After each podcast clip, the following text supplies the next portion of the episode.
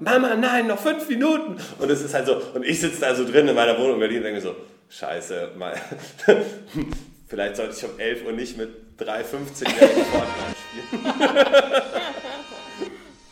Ask Me Anything, der Hintergrundtalk. Eure Fragen an die Köpfe aus der Fin, Tech und Payment-Branche mit Christina Kassala. Herzlich willkommen zu einer neuen Ausgabe von Ask Me Anything, dem Interviewformat von Payment and Banking. Heute sitzt mir gegenüber Stefan Heller von FinCompare. Hallo Stefan, ich freue mich, dass du Zeit für uns gefunden hast. Hallo. Ich äh, möchte dich bitten, kurz und knapp, 30 Sekunden, dich einmal vorzustellen. Was machst du, wo kommst du her? Und vor allen Dingen, ähm, wie bist du da gelandet, wo du jetzt stehst? Sehr gerne. Ähm, erstmal auch schön, dass du da bist. Ja, ähm, ja mein Name ist Stefan Heller. Äh, ich bin 34 Jahre alt, äh, habe FinCompare gegründet. Das ist eine Plattform für Unternehmensfinanzierung, bei der wir kleinen mittelständischen Unternehmen dabei helfen, verschiedene Finanzierungsmöglichkeiten von verschiedenen Banken erstmal zu finden und dann auch zu vergleichen und abzuschließen. Ähm, das Unternehmen gibt es jetzt seit vier Jahren. Davor habe ich Watchmaster gegründet. Das ist eine Plattform für Luxusuhren, die wir sozusagen handeln. Ähm, davor war ich bei Groupon, davor bei Rocket, davor bei Roland Berger, davor habe ich studiert und ich komme ursprünglich aus München. Ja, nee, aber Fortnite. Also, äh, ich, also an mich geht das auch nicht ran. Und trotzdem finde ich es total spannend, das irgendwie zu, zu verfolgen, wie wichtig das auch ist. Ich meine, gerade so in der Corona-Zeit, ja, meine, das war quasi das einzige soziale Medium, was sie mhm. genutzt haben, um miteinander zu reden. Ja, also die Mädels, die rufen sich dann irgendwie so an und machen dann so Spiel-Tutorials ja. und so, ja, und die zocken halt Fortnite. Ja, aber die, sind, die Mädels sind auch bei TikTok, die Kleinen, und so. Das ist ja schon auch für die so eine Art Ausdruck und Austausch ja. mit ihrer Welt. Ja. ja. ist nicht meins, aber ist, oder ist, finde ich irgendwie weird teilweise, aber ähm, die Jungs sind jetzt nicht so, die dann da tanzen oder was ich, irgendwelche Gesänge aufführen. Das machen die Mädels dann alle lieber. Ja? ja. Und die, die Jungs, die spielen halt gern Fortnite oder Call of Duty, wenn sie dürfen. Ja, das ist ein bisschen brutaler, aber. Ja, das haben wir noch nicht drauf. Sehr gut. Ja. Das versuche ich auch zu verhindern, aber. Hast du, also hast du auch Schwestern? Eine, ja. Fünf Jungs, ein Mädel zu mir. Wie ist die?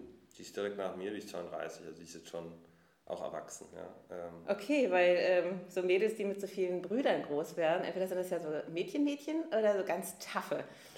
Die ist sowohl als auch, die ist sehr tough, die ist Geschäftsführerin von der Agentur von meinem Vater, die macht dort so den digitalen Teil. Mhm. Ähm, super gute Managerin, ist Juristin eigentlich mhm. ja, und ähm, sehr, sehr tough im, in der Sprache, im, also die, die lässt sich nicht verarschen auf gut Deutsch aber sie liebt rosa zum Beispiel. Also alles so ihr Brüche. Zimmer, alles ist rosa, Hello Kitty, so Kitsch-Zeug, mag die total gern. Ja. Immer noch, mit Immer 32. Noch. Ich, ich bin gerade an meinem Handy am rumtippeln, weil ich gerade noch mein Aufnahmeprogramm suche, weil ich habe natürlich das hier mitlaufen. Ja. Aber ich habe ja so Zitateangst, ja, oder dass irgendwas hier nicht funktioniert. Okay. Und dann bin ich immer froh, wenn ich noch so ein Backup habe. Und jetzt so finde ich aber gerade mein... Diktat, diktieren, weiß nicht. Oder du lässt es mitlaufen und schickst mir dann, damit ich jetzt nicht noch so ewig suche. Ich habe es neulich schon gesucht und dachte, jetzt weiß ich doch wieder, wo es ist. Aber nein. Ich habe schon ein paar Podcasts gemacht, das ist nicht ein. Ach so, okay. Ja. Mit wem hast du es gemacht? Ähm, verschiedene. Ich habe so Startup irgendwie, wie das hieß, aber so auf Englisch eher so Startup Advice. Dann habe ich jetzt für so, auch so einen Karriereguru für kleine Kinder, also junge Heranwachsende, so dein Sohn, der dann ähm, das ist der Number One Influencer für Teenager und Karriereberatung zu machen. Mhm. Da ging es eher so darum, wie wird man Gründer, was ist das für ein Beruf. Ja, mhm. So. Mhm. Ähm, das war eigentlich ganz cool. Mm. Wie ist denn der auf dich gekommen? Ich kenne den, der hat eine Werbeagentur oder so eine Agentur gehabt, die haben auch Startups gebaut mhm.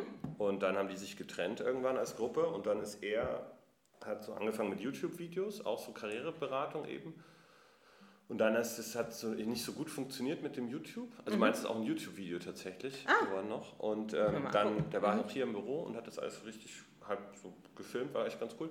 Und das halt aber nie so richtig never really took off. Ja, und dann war es so, ich mache das jetzt noch drei Monate und dann höre ich auf. Und dann kam TikTok. Oh. Und dann hat er über TikTok 1,8 Millionen Follower innerhalb Nein.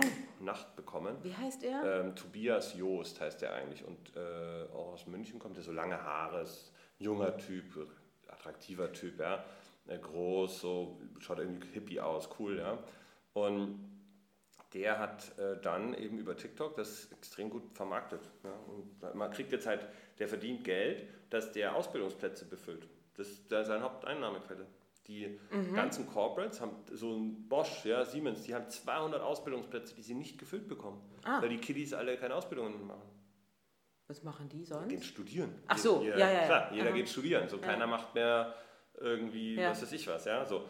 Und der pusht jetzt viele halt Ausbildung und so ein bisschen so solche Sachen, weil dafür kriegt er halt Geld. So, ganz witzig. Ja. Verstehst du TikTok? Ich verstehe TikTok, ja klar. TikTok hat halt, TikTokst du selber auch? Ich gucke TikTok, keine Ahnung. Ich, hab TikTok, ich bin halt super App und verspielt ja dadurch, dass ich auch kleine Geschwister habe. Ähm, und habe TikTok seit, das hieß früher anders, da hatte ich das schon, ähm, 2016 oder so. Musically war das Musically, genau, ja, ja, da hatte ich Musically noch. Und ähm, es ist halt so wie so eine Manege, kann man sich das vorstellen, finde ich. Und dann kommt halt irgendwie randomly komisches Zeug. Ja? Und der Algorithmus ist halt nicht wie bei Instagram oder Facebook so, dass er halt Advertising krass pusht, sondern du kriegst organisch relativ guten Reach, wenn die Leute halt dann TikTok gucken und darauf reagieren. Ja? Mhm. Und das heißt, du hast viele Leute, die halt auf Facebook, Insta keinen Reach mehr bekommen haben, die jetzt auf TikTok und über TikTok extremen Reach bekommen haben. Und die Smartness ist halt, wenn du bei TikTok sagst, folgt mir auf Instagram, YouTube, whatever, dann folgen dir die Leute auf den anderen Kanälen und da bleiben deine Follower. Ach so. Weil TikTok okay. hat keine so eine enge mhm. Follower-Beziehung. Mhm. Ist das was für FinCompare? Nee. No way. Wenn unsere Kunden 15 wären, dann vielleicht, ja, aber die sind eher 55. ja, aber, ähm, aber ich meine, ihr könnt ja sozusagen so eine Expertise aufbauen, was Mittelstandsfinanzierung oder sowas ist, oder? Ja, aber das bei so kleinen Kiddies, da, äh, das, das, Publikum ist viel zu jung für uns. Also da könntest du klar, für einen Recruiting-Kanal wäre es vielleicht spannend, dass es also so Mitarbeiter-Engagement, Recruiting, potenziell wäre das nicht, nicht so schlecht, ja. Aber als Kundenansprache mhm. oder Partneransprache, welche, welcher Banker ist auf TikTok. Ja. Mhm. So, nicht so viele. Das ja. haben wir uns neulich schon gefragt. Müssen wir eigentlich alle mehr auf TikTok sein, um zu verstehen, was die Zielgruppe von morgen quasi mit ihrem Geld oder so macht? Also für die, um jetzt die wirklich, wenn du jetzt wirklich Millennials, Teenager als Zielgruppe identifizierst, dann würde ich da auf jeden Fall sein, weil da ist gerade jeder. Also ich mhm. kenne, also jeder schaut sich an. Ich, mein Bruder hasst es, für den ist das nichts. Der sagt, das äh, finde das blöd, das sind nur Mädchen so, so das ist nicht cool. Der 15-jährige Bruder. Ja, der mhm. sagt, das ist nicht cool. Äh, aber für ähm, viele ist das, der ist trotzdem dort, der hat trotzdem Account, der schaut da mal rein. Mhm. So. Und deswegen ist es schon so wichtig, wenn man das als Zielgruppe identifiziert. Mhm. Ja, ähm, so. Okay. Ja. Ne, spannend. Also ich, ich habe mir auch TikTok runtergeladen und also ich, ich amüsiere mich köstlich. So, und was den Leuten auch immer alles so einfällt, ja. Ähm, aber ich finde es einfach wahnsinnig zeitintensiv, ne? Aber wie alles, was ja. Social Media, ne? Noch ein, noch ein Zeitdienst. Noch ein Kanal, genau. genau. Also Twitter, LinkedIn, Instagram, Facebook, E-Mail, Slack, so. Was funktioniert für dich am besten? Ähm, WhatsApp. Tatsächlich, ja, ja. ich liebe WhatsApp. Also WhatsApp funktioniert am Handy und am Laptop. Ich mag dieses äh, relativ schnelle Chatten. Ähm, ich schreibe mein, ich habe eine WhatsApp-Gruppe mit meinen Investoren, ich habe eine WhatsApp-Gruppe mit meinen Mitarbeitern, was ist ich. Also ich finde WhatsApp super. Ähm, das darf man nicht abusen, also man muss halt wissen, was man darüber mhm. schickt, ja, weil wenn es ist natürlich sehr instant, sehr intim. Und wenn es dann nervig ist, ist es auch blöd, aber du kannst Gruppen muten, das heißt, wenn du nur mhm. so Meme-Gruppen hast, ist auch nicht so schlimm. Aber E-Mail finde ich immer blöder, weil man bei E-Mail halt einfach immer angeschrieben wird von allen möglichen Leuten. Ich kriege am Tag weiß ich nicht, zehn Recruiter schreiben mir, weiß nicht, ich meine E-Mail-Adresse fliegt halt dann auch rum, das kann man auch raussuchen, scheiß auf GDPR ungefähr. Mhm, mhm, also das nützt dir auch nichts, also das hat einen nicht beschützt. Ich kriege mehr E-Mails jetzt als vor GDPR gefühlt. Mhm. Äh, LinkedIn ist, finde ich, auch ist nervig, weil die Nachrichten auch nur salesy, Sales-Natur sind oft. Aber das hat sich stark verändert, finde ich, so in den letzten Dreivierteljahr, oder? Genau, im letzten mhm. Jahr, einfach weil halt, naja, das ist die letzten Jahre davor waren sehr geprägt von so LinkedIn-Coaches, so Marketing-Hacker, die, mhm. die nichts können, außer irgendwie da ein bisschen erzählen. Und das haben natürlich jetzt viele auch kopiert. Ja? Und dadurch ähm, ist das natürlich inflationär und extrem nervig. Vor allem, ich meine, das macht ja keine normale deutsche Firma. Das machen irgendwelche Dev-Shops in Rumänien und was weiß ich mhm. wo. Ja? Das mhm. machen irgendwelche komischen Recruiting-Buden. Also es machen nur seltsame Leute, äh, die, die sich da vermarkten. Ja? Und das ist extrem nervig, weil es einfach mhm. den Wert von LinkedIn mhm. komplett reduziert. Mal, also ich, ich weiß auch nicht, wie man das kontrolliert. Ich, hab, ich lösche jeden. Also was ich halt mache, wenn mir einer so eine Nachricht schickt, ich block den mhm. sofort. Mhm. Aber das ist wie so, keine Ahnung, Nadel im Heuhaufen. Irgendwie habe ich zu viele Leute, die mir dann dort folgen oder mir Nachrichten schreiben können, mhm. weil dann ich habe jeden Tag irgendwie drei, vier Leute, die ich blocken muss. Ja, das mhm. nervt dann auch. Ja. Und wie hast du deinen Eltern auf WhatsApp beigebracht, dir diese Wochenendgrüße, Glitzer, Glitzer, Gift zu schicken? Weil das ja, war eine harte Diskussion bei uns. Ja. Hör auf, mir dieses Zeug zu schicken, als die Eltern dann plötzlich auch bei WhatsApp waren. Ja, das, mein Vater, der, der ist nicht so aktiv. Der, wir sind halt in so einer Family-Gruppe auch drinnen. Ähm, wie gesagt, ich habe fünf kleine Geschwister, das heißt, wir sind äh, da sehr viele äh, drinnen und mit den Geschwistern ist natürlich der Austausch stark. Ja, mein Vater äh, liest dann eher passiv mal mit oder mhm. schickt mal alle zwei, drei Wochen mal eine Nachricht rein. Mhm. Äh, meine Mutter ist nicht auf WhatsApp. Äh, die war auf WhatsApp, die war tatsächlich die erste äh, sozusagen von meinen Eltern. Äh, aber die ist mittlerweile sehr datenschutzängstlich oder mhm. Äh, ja, mag einfach kein, kein, keine Facebook-Dienste mehr und weigert sich deswegen WhatsApp zu nutzen. Ja, deswegen wunderte es mich, dass du sagtest, du hast mit deinen Investoren ein, eine WhatsApp-Gruppe. Ja, die sind da entspannter. Echt? Ja, da ist Merkst du da einen kulturellen Unterschied zwischen deutschen, europäischen und amerikanischen? Bisher nicht. Also mhm. die sind mir noch nicht begegnet. Also ich, ich, man hört von solchen Leuten, aber ähm, ich meine, wir haben ja auch eine Mitarbeiter-WhatsApp-Gruppe, die ist freiwillig, die kriegen so einen, beim Onboarding einen Link und können dann freiwillig so mhm. joinen. Also wir haben am Anfang haben wir mal alle eingeladen und mittlerweile sagen wir halt, okay, hier ist der Link, wenn du mit dazu willst, dann, dann join. Aber das sind glaube ich, nur ein, zwei Leute sind nicht, weil die tatsächlich faktisch kein WhatsApp haben. Ja, mhm. so, ähm, weil die auch älter sind. Ja, das ist, äh Ach so, okay. Ja, viele wechseln ja auch zu Telegram oder sowas. ja, das, genau, aber das ist halt dann the Russian version of it. Also da weiß ich jetzt auch nicht, wo die Daten dann am Ende landen. Ja, da wäre ich jetzt auch nicht so. Äh ja, ja, ja. Es fühlt sich so komisch an, ne? aber angeblich sollen die ja total sicher sein. Aber ja, ich, ich habe mhm. mit Daten, ich habe da immer so in meiner, ich sage immer, ich overshare lieber dann gibt es so viel Daten und so viel Zeug von mir, dann interessiert es auch keinen mehr. So, das ist, also, wen soll das wirklich interessieren? Also ich mache mir da ganz wenig Gedanken ähm, über, was ich da bei WhatsApp mit Leuten schreibe, wie ich mich zum Abendessen verabrede oder irgendwie einen Urlaub plane, mhm. ähm, weil ich glaube einfach, das könnte ich auch hier mitten am Platz machen, so, das wäre auch egal. Ja, also das ist so, ich teile ja da keine Bankzahlen, ich teile keine Passwörter, ich, mhm. ich mache ja da kein Banking oder ich mache keine, mhm. keine wirklich intimen, ich mache keine Steuererklärung, ich mache keine Buchhaltung, was weiß ich was. Ja? Also so, wo ich sage, das ist wirklich eher so, wo du sagst, es bleibt mal personal, sondern das ist halt so, ja, gehen wir in die Bar, trinken wir Gin Tonic, machen wir das, so, wo ich sage, ja gut, dann sollen, ja, das ja. Halt, dann sollen sie halt darauf Advertising machen, äh, don't really care. Ja? Mhm. Dafür ist der Service umsonst und funktioniert wunderbar. Mhm. Okay, ich merke schon, man kommt mit dir sehr schnell, schnell so ins Plaudern. Ne? Das ja, ist ja. sehr angenehm, weil letztendlich geht es ja auch um die Fragen der Community. Ich bin mal gespannt hier, was die Community so fragt. Seit fünf Jahren lebst du Seit fünf Jahren, genau. Mhm. Davor war ich in London fünf Jahre. Ähm, genau, und davor habe ich studiert. Mhm. Wo hast du studiert? Ich habe meinen Master an der ESCP gemacht, ähm, Master in Management mit Schwerpunkt Corporate Finance. Das ist eine französische Uni, da habe ich äh, ein Jahr in London studiert, ein halbes Jahr in Paris und dann ein halbes Jahr in Berlin. Und im Bachelor habe ich ganz was anderes gemacht, habe ich Kommunikationswissenschaften studiert mit Schwerpunkt Online-Marketing an der Universität Wien. Bist viel rumgekommen, also ja. viele Hauptstädte auch. Ja, ja, mag ich gerne. Was ist so deine Lieblingshauptstadt? Ja, London tatsächlich. Also echt? die Jahre in. London waren schon echt cool. London ist einfach eine tolle Stadt. Wenn Brexit jetzt nicht wäre, mhm. äh, hätte ich auch überlegt, nochmal zurückzugehen. Tatsächlich. Ja, mhm. aber durch Brexit ist jetzt halt so, ähm, die Stadt einfach, viele gehen weg, ja, und die Stadt halt, wird sich verändern auf jeden Fall. Und auch durch Corona. Ich habe tatsächlich die Woche mit einem Freund telefoniert, der in London lebt. Und der hat halt gesagt, warum lebt man in London? Ähm, weil das Freizeitangebot und Kulturangebot natürlich sehr hoch ist in so einer Stadt. Aber durch Lockdown sitzt man dann in einer überteuerten kleinen Wohnung ah, ja. und kann gar nichts mehr machen. Ja? Mhm. Und dann brauche ich auch nicht mehr in London sein. Mhm. Okay. Ähm, aber du hast ja, also wenn du das so berichtest, so relativ zielgerichtet studiert. Ähm, kommst du aus dem Unternehmerhaushalt oder wie, wie bist du das genau. erste Mal mit dem Thema Unternehmertum in Berührung gekommen? Genau, also ich komme aus einem Unternehmerhaushalt. Mein Vater hat eine Kommunikationsagentur in München, die hat er mit 19 im Keller meiner Großeltern gegründet und sozusagen als äh, One-Man-Show groß gemacht. Ja, ähm, die, sind, die machen sehr viel so Corporate Publishing, ähm, haben sehr große Kunden auch.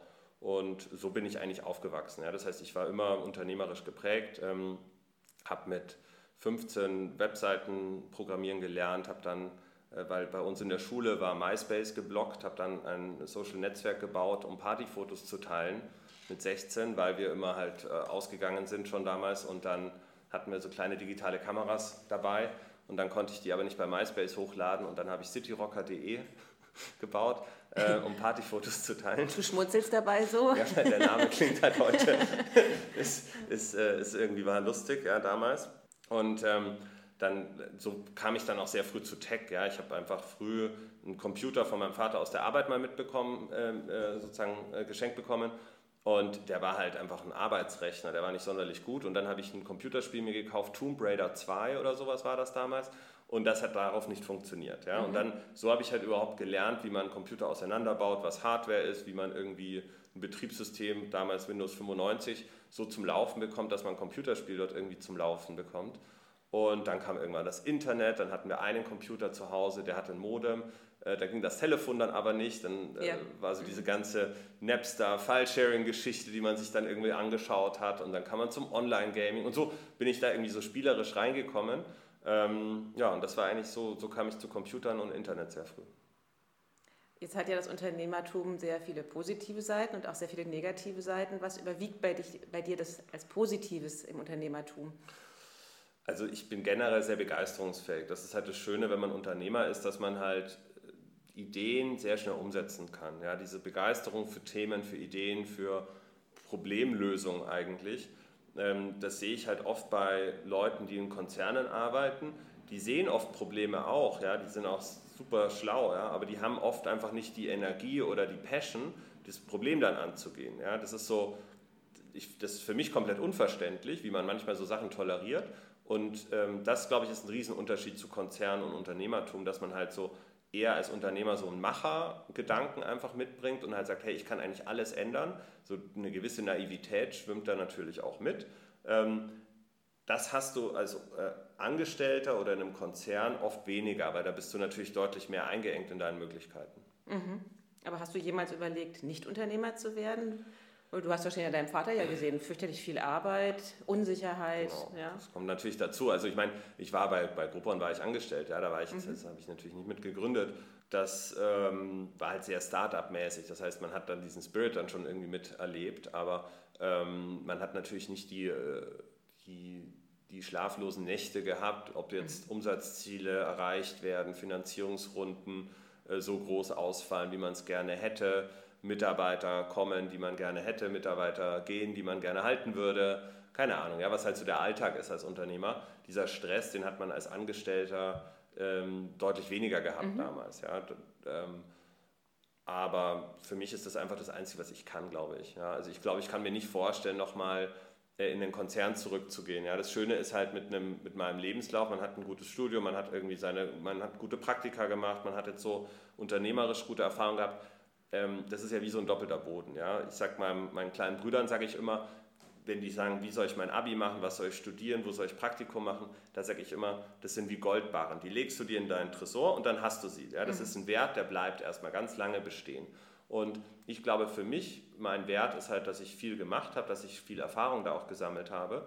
Und deswegen könnte ich auch immer in den Konzern gehen. Das heißt, mhm. wenn alle Stricke reißen, wenn alles scheitert, was ich irgendwie mal mhm. versuche, dann könnte ich auch theoretisch immer noch in Konzern gehen und den Lebensweg einschlagen.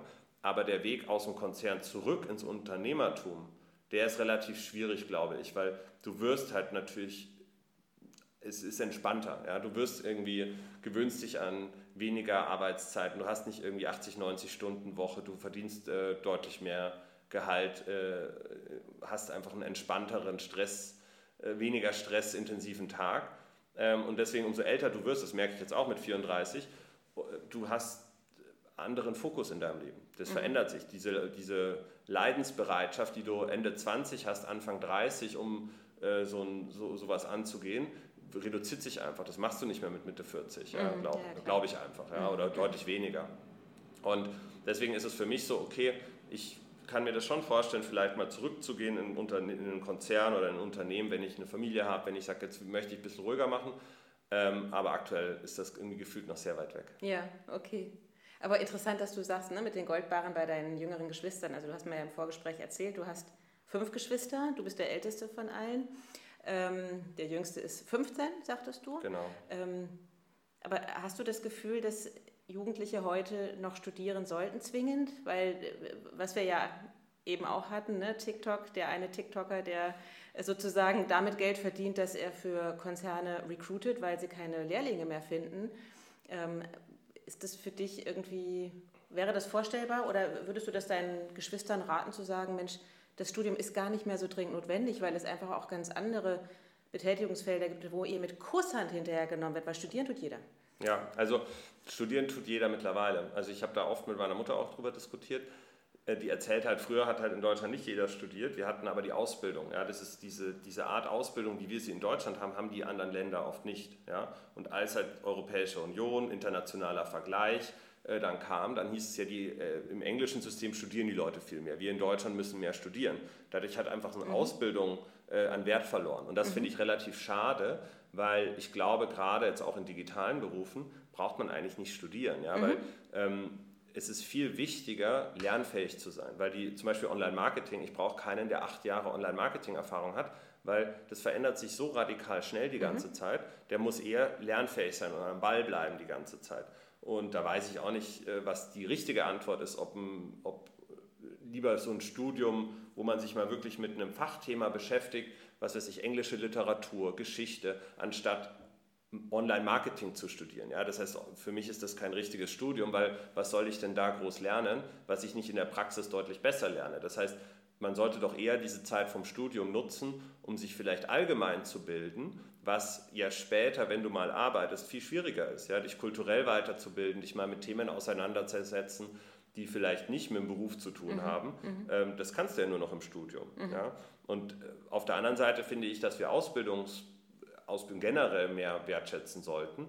Ob du jetzt irgendwie Bäcker, Metzger, was weiß ich, jetzt gerade in Corona Krankenpfleger ja. äh, werden möchtest, ähm, das sind alles Berufe, die wir nicht richtig wertschätzen.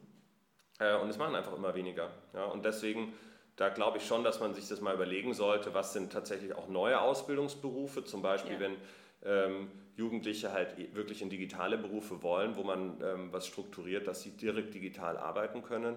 Äh, ein Programmierer an sich heute ist auch nicht viel mehr als ein sehr, sehr guter Handwerker. Ja? Mhm. Das äh, kann man sicherlich auch in eine Ausbildung packen.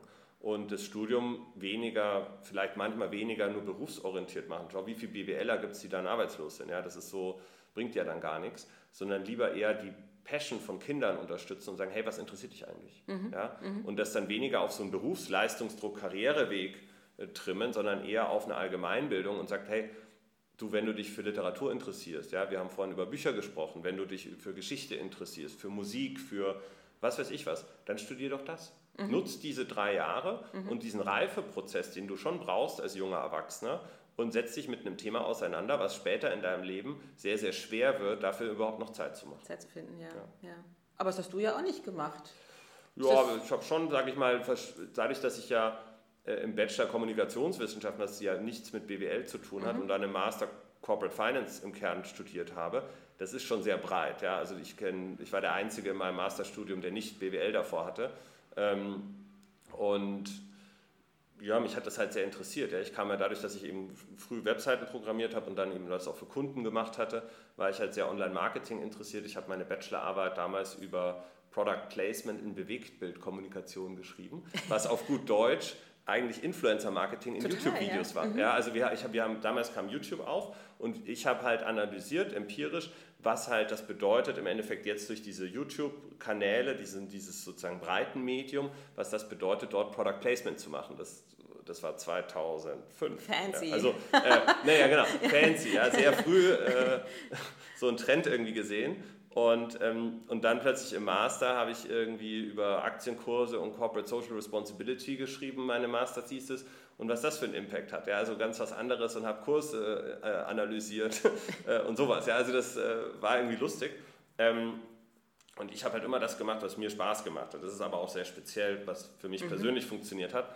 Und ich glaube halt für viele junge Menschen, die sind sehr früh dann sehr nervös, wenn die fertig sind mit dem Abi, hey, ich muss irgendwas studieren, ich muss eine Karriere machen, ich muss, muss, muss, haben so diesen Druck und das ist total unnötig. Ja, das, das, it all works out ja, am Ende. Das, äh, daran glaube ich ganz stark. Interessant, dass du da so entspannt bist. Wie interdisziplinär ist denn FinCompare?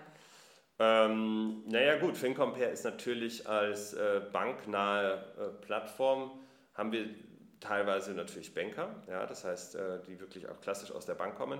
Ähm, die, die haben auch eine Bankausbildung gemacht. Die haben auch Bankausbildung, genau. Mhm. Äh, die haben auch jahrelang in Banken gearbeitet. Auf der anderen Seite ist natürlich unser Thema sehr stark online geprägt. Das heißt, wir haben sehr viele Leute, die äh, aus Online-Plattformen, sage ich jetzt mal, kommen ähm, und dort, ob es jetzt ein Check24 ist oder ne, so im Finanzvergleichsbereich, aber eben auch klassische Rocket-Unternehmen äh, wie Groupon oder so, äh, dort Karriere gemacht haben. Ähm, das ist schon ein großer, große Bandbreite, sage ich jetzt mal. Ja? Mhm. Bei den einen musst du so ein bisschen, was ist digital, was ist online, was ist da überhaupt möglich beibringen, so den Bankern. Ja? Und den anderen musst du Bank, Bankwissen auch beibringen, weil ne, eine Finanzmathematik äh, muss halt funktionieren. Ja? Ich kann nicht eine User Journey bauen, wenn ich sage, ich mache Online-Marketing und sage, okay, ich mache so wenig Felder wie möglich. Wenn ich die Felder aber brauche, um den Kredit zu, abzuschließen, dann muss ich mir entweder was überlegen, wie ich das automatisch äh, erfasse, diese Daten, aber ich kann sie nicht einfach weglassen. Ja? Das ist keine optionale User Journey, die ich äh, beliebig reduzieren kann, um eine Conversion zu optimieren. Ja. Mhm. Okay. Aber lass uns nochmal zu Watchmaster zurückgehen. Gerne. Ähm, wie viele Uhren besitzt du? Tatsächlich nur zwei.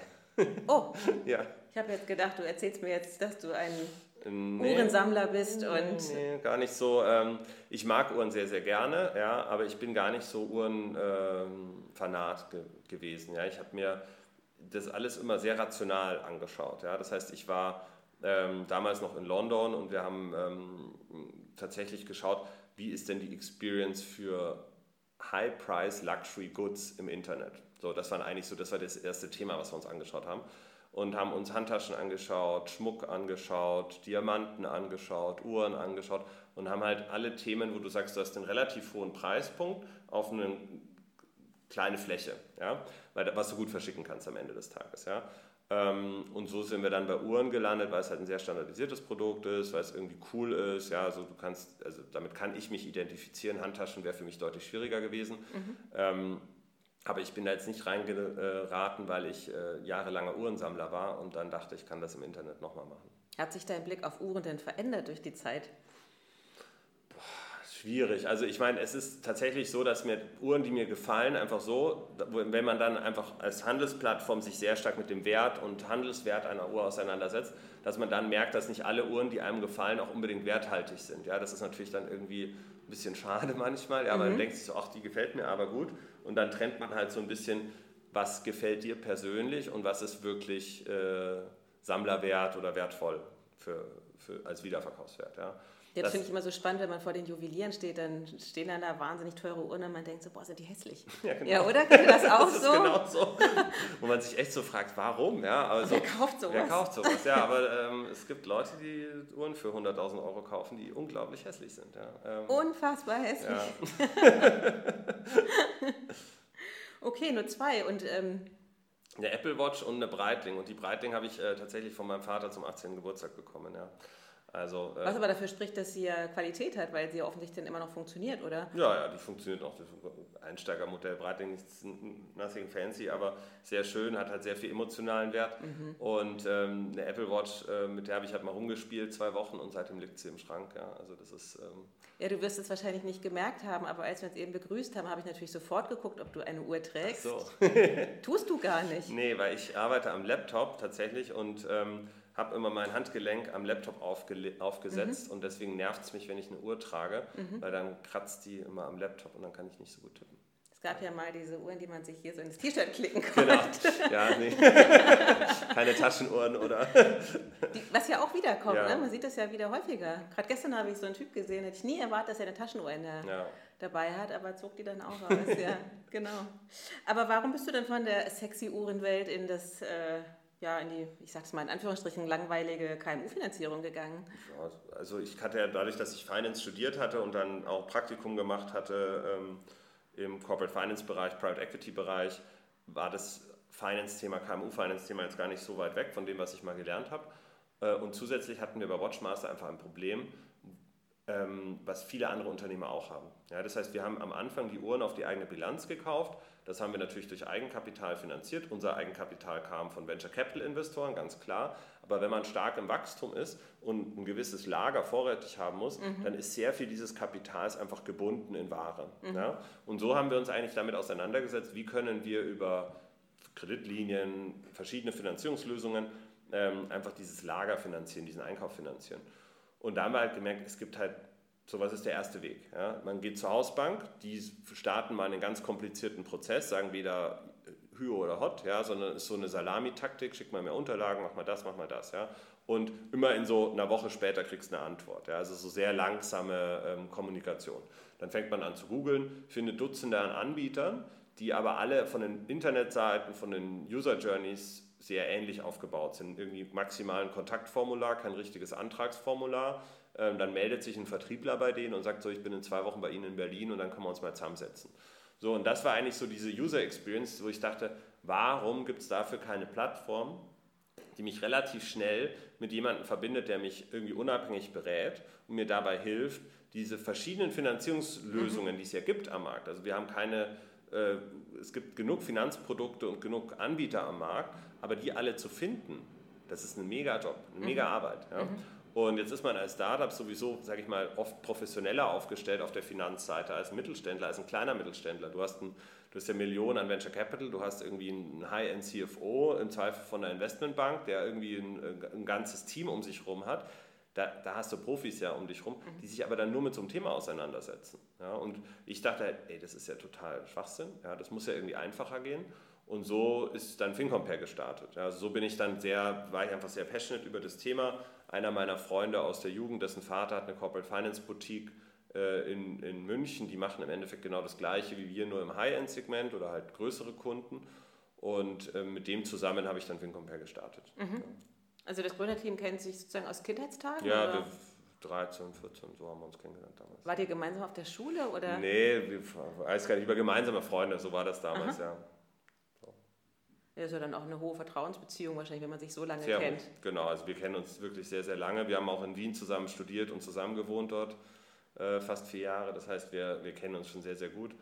Und ähm, ähm, der, Nikolai, der bringt halt einfach dieses Wissen mit, was ich nicht hatte. Das heißt, was ist wirklich Corporate Finance Boutique in, in dem Sinne? Ja, also wie macht man Finanzberatung für große Mittelständler, für Corporates? Ja, ähm, und ich bringe natürlich von Groupon, von, meinen, von, meinen, äh, von Watchmaster diese Plattform-Tech-Erfahrungen mit. Wie macht man das Ganze skalierbar? Ja, das war dann einfach so diese Kombination, die ganz gut funktioniert. Mhm. Gibt es denn einen Zusammenhang trotzdem zwischen Luxusuhren und ähm, Fintech? Äh, tatsächlich war bei Watchmaster eines der Hauptthemen äh, die Finanzierung oder Ratenzahlung von Uhren und auch die Kreditkartenzahlung von Uhren. Das heißt, wir haben uns sehr stark auch mit Payment äh, Processing auseinandergesetzt weil natürlich Kreditkartenlimits und Online-Transaktionen bei hochpreisigen äh, Items oft nicht funktionieren.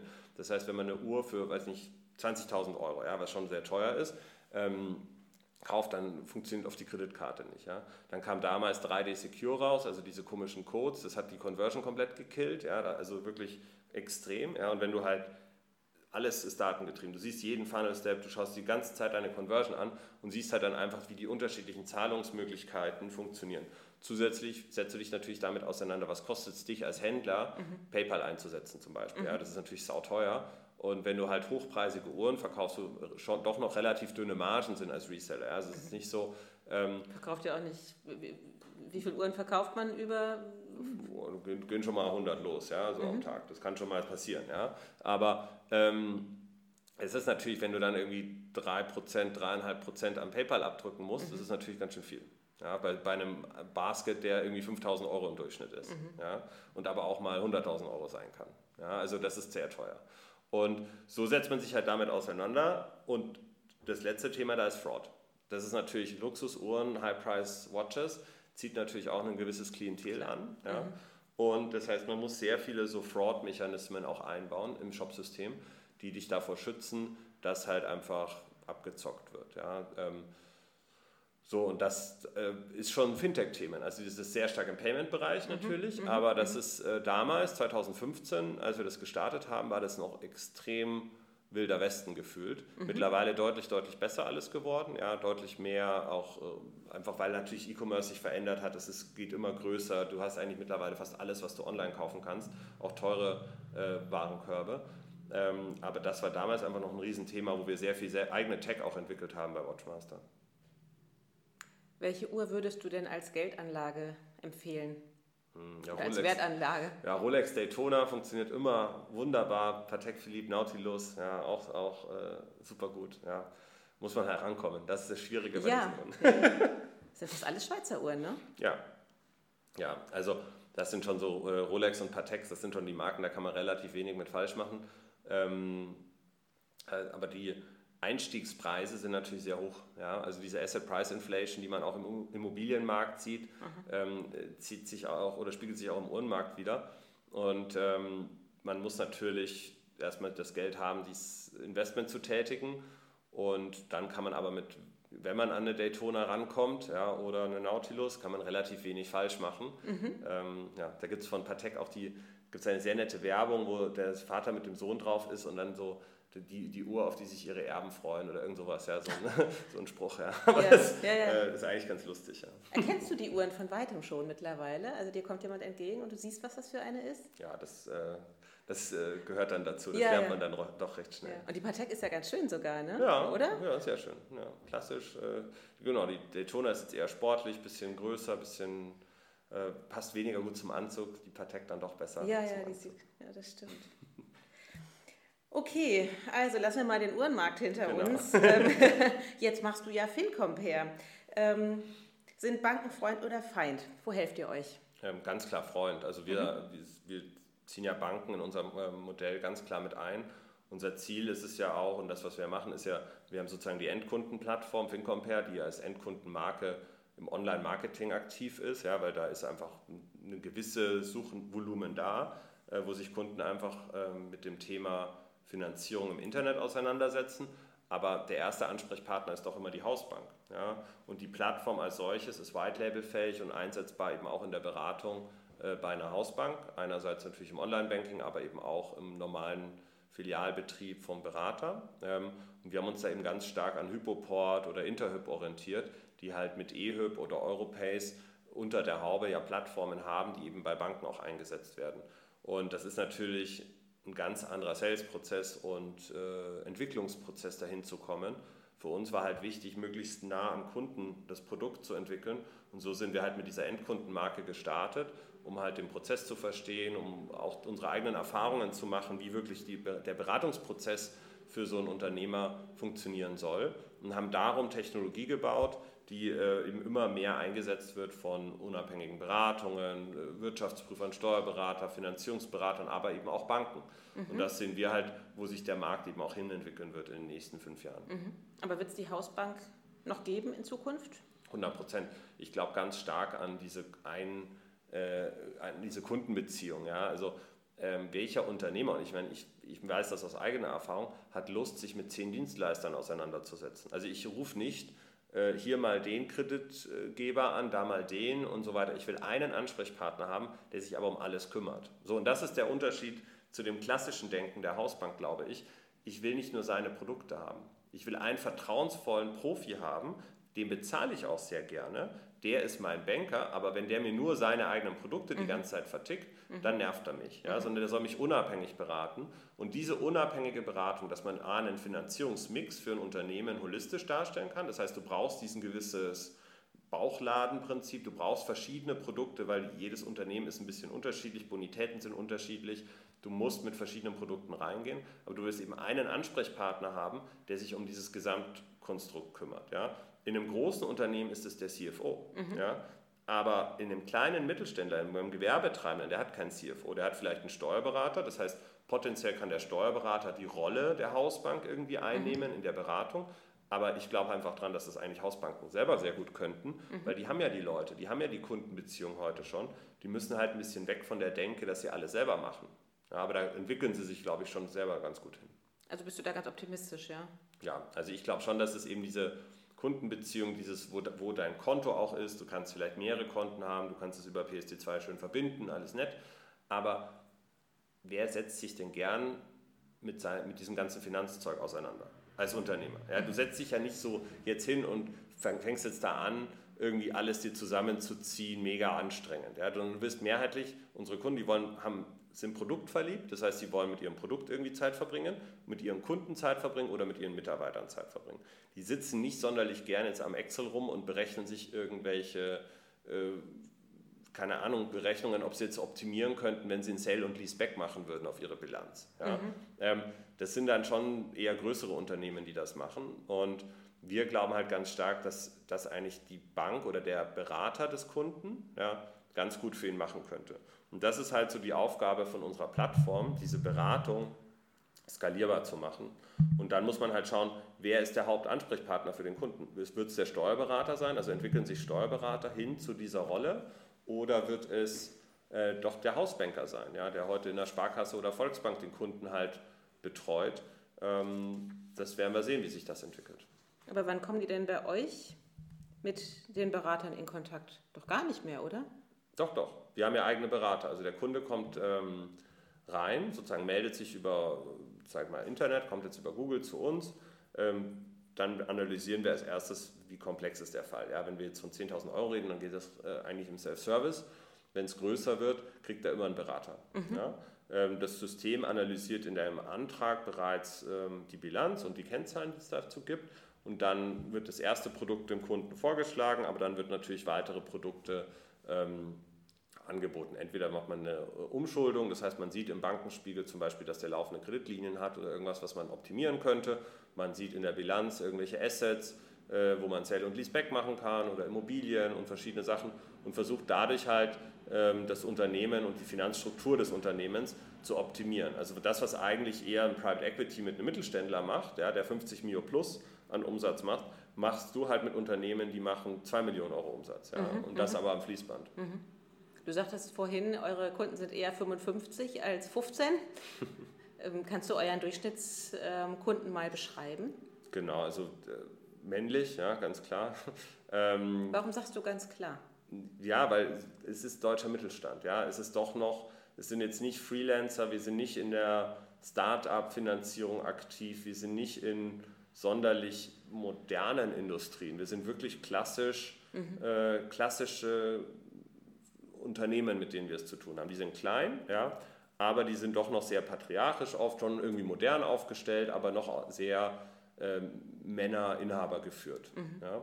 Ähm, der Durch, Durchschnittsalter ist so Mitte, Ende 40 tatsächlich, ja, also geht auch immer älter, aber das ist so tatsächlich im Durchschnitt.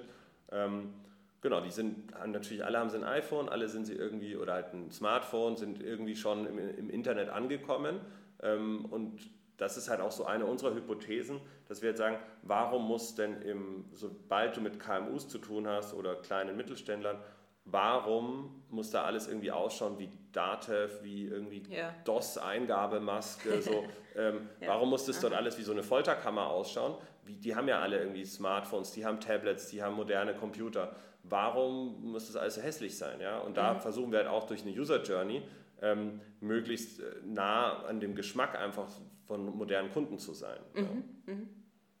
Und wie, wie spielt ihr mit den äh, Neobanken zusammen? So, oder beziehungsweise eben auch hier, also ein Konto, Holvi, Contest? Genau. Also wir glauben halt, dass das sind halt potenziell auch Partner von uns, ja, wo wir halt unsere Technologie und API irgendwann mal integrieren können. Äh, die haben teilweise natürlich eigene Kreditlinien, haben teilweise einzelne Finanzierer auch direkt integriert. Ähm, heute sind die von der, einfach von der Marktdurchdringung für uns noch zu klein, dass sie wirklich interessant wären. Ja?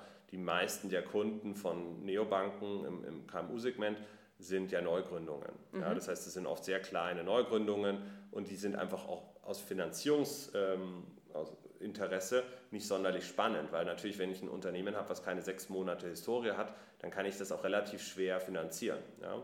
Und das heißt, sobald die größer werden und relevanter werden, sind es auch spannende Partner, aber aktuell sind tatsächlich die klassischen Banken mhm. ähm, für uns deutlich interessanter und spannender.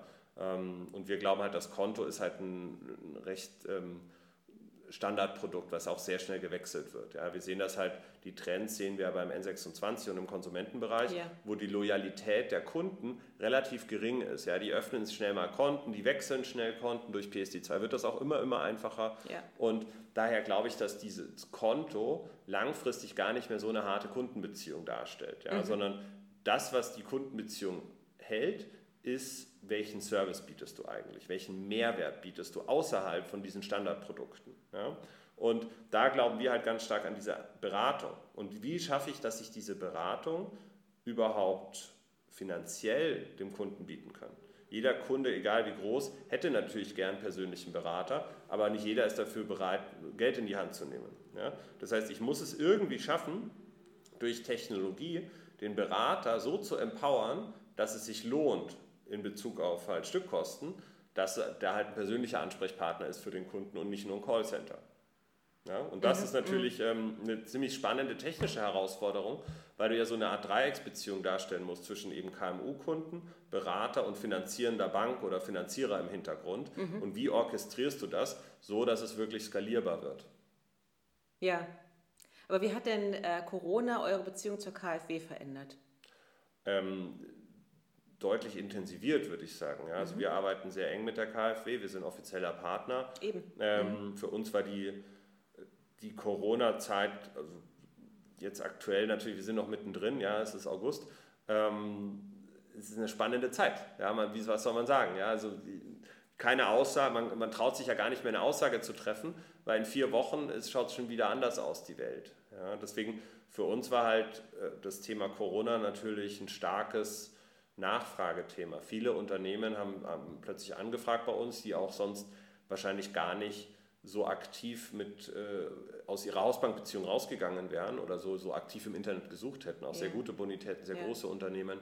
Ähm, und so war es eigentlich für uns ganz spannend, was man da alles gesehen hat, ja, mit wem man es da plötzlich zu tun hatte. Auf der anderen Seite haben sich natürlich fast alle Banken äh, zurückgezogen und gesagt, boah, wir finanzieren jetzt erstmal gar nichts. Genau. Ja, weil wie soll ich denn da das Risiko managen? Versteht man auch. Ja? Wir haben dadurch, dass der Vorteil natürlich, wenn man breit aufgestellt ist, wir haben natürlich viele Asset-Based Finanzierungslösungen, ja, ob es jetzt Factoring ist, Leasing, Einkaufsfinanzierung, Lagerfinanzierung und solche Themen, die halt mehr auf Assets abzielen in, in, der, in der Risikobewertung. Das funktioniert auch noch sehr gut in, äh, in Corona-Zeiten. Aber da ist natürlich bei der Nachfrage dann wiederum das Thema, dass Investitionen nicht getätigt werden. Dass natürlich auch Unternehmen sagen, ja gut, ich hätte jetzt irgendwie fünf Liebherrkräne gekauft und die hätte ich gern geleast, äh, aber jetzt schauen wir erstmal, wie sich der Markt entwickelt. Mhm. Das heißt, wir parken mhm. das jetzt erstmal, diese Investition. Ähm, und so ist man dann natürlich sehr, sehr nah am Puls der Zeit und spürt natürlich, okay, dieser Lockdown, dieser globale Effekt, den wir natürlich durch Corona sehen, hat einen riesen Impact gehabt, schon im März, ja, im mhm. April damals schon, also richtig krass gesehen. Und da war natürlich die KfW die einzige Bank, ja, natürlich auch staatlich, wo man halt sagt, ey, was ist jetzt eure Rolle in dem Ganzen? Wie können wir das eigentlich äh, optimieren? Weil die klassischen Prozesse nicht für dieses Volumen überhaupt ausgelegt sind. Genau. Mhm. Wir haben plötzlich nicht mehr irgendwie 100.000 Unternehmen, sondern Millionen an Unternehmen, die äh, da eigentlich Probleme haben. Ja, und wir sind da auch noch nicht über dem Berg. Ja, das fängt, glaube ich, erst richtig an. Und deswegen sind wir halt da sehr, sehr nah dran, um mit der KfW und auch unseren Bankpartnern äh, zu schauen, wie kann man eigentlich äh, mit Digitalisierung, mit digitalen Prozessen, die wir in der FinCompare-Plattform eh schon haben, ähm, die Vergabe von Fördergeldern, Fördermitteln äh, optimieren, so dass es eigentlich ankommt. Weil das ist das Wichtigste. Es muss ja bei einem richtigen Unternehmen möglichst schnell ankommen. Und ähm, ist es ja Vielfalt noch gar nicht, ne? oder? Genau, also das ist natürlich die Kehrseite der Medaille, dass es nicht bei allen Unternehmen bisher ankommt. Da gibt es unterschiedliche Meinungen, sage ich jetzt mal. Wir haben eine Studie mit Barco gemacht, wo wir wirklich das auch analysiert haben, wo ganz klar eben rauskam, dass vieles eben nicht bei den wirklich kleinen äh, Mittelständlern ankommt, bei den zu kleinen Unternehmen, weil einfach die Vergabeprozesse innerhalb der Banken doch mhm. noch sehr manuell sind, sehr mhm. aufwendig mhm. sind und deswegen natürlich ganz klar priorisiert wird. Ja? Das heißt, die Treppe wird von oben gekehrt. Ja? Es wird erstmal sich um die großen und größeren Unternehmen gekümmert und die kleinen müssen halt schauen, wo sie bleiben. Mhm.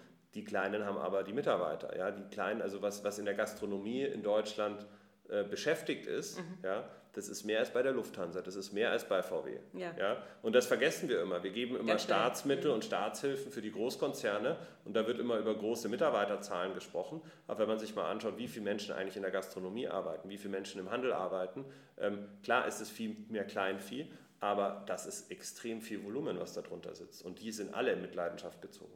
Mhm. Wie könnt ihr das als FinCompare abfangen?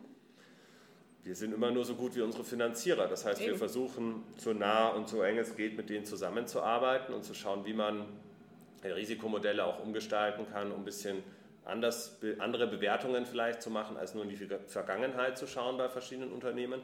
Aber am Ende ist es tatsächlich eine Aufgabe, glaube ich, die wir als Gesellschaft haben oder die Regierung, wie man da äh, mit Staatshilfen viele Branchen einfach äh, durch diese Krise bringt. Mhm. Ja, weil ich ich persönlich, und das ist jetzt meine Meinung, ich gehe schon davon aus, dass wir nochmal einen zweiten Lockdown bekommen. Dass wir, einen kompletten? Ja, ich glaube schon. Mhm. Ähm, wir sehen zwar die Demonstrationen, aber wir sehen ja auch die Meinung der Bundesregierung, die Meinung von den Virologen oder Empfehlungen der Virologen oder des Robert Koch Instituts.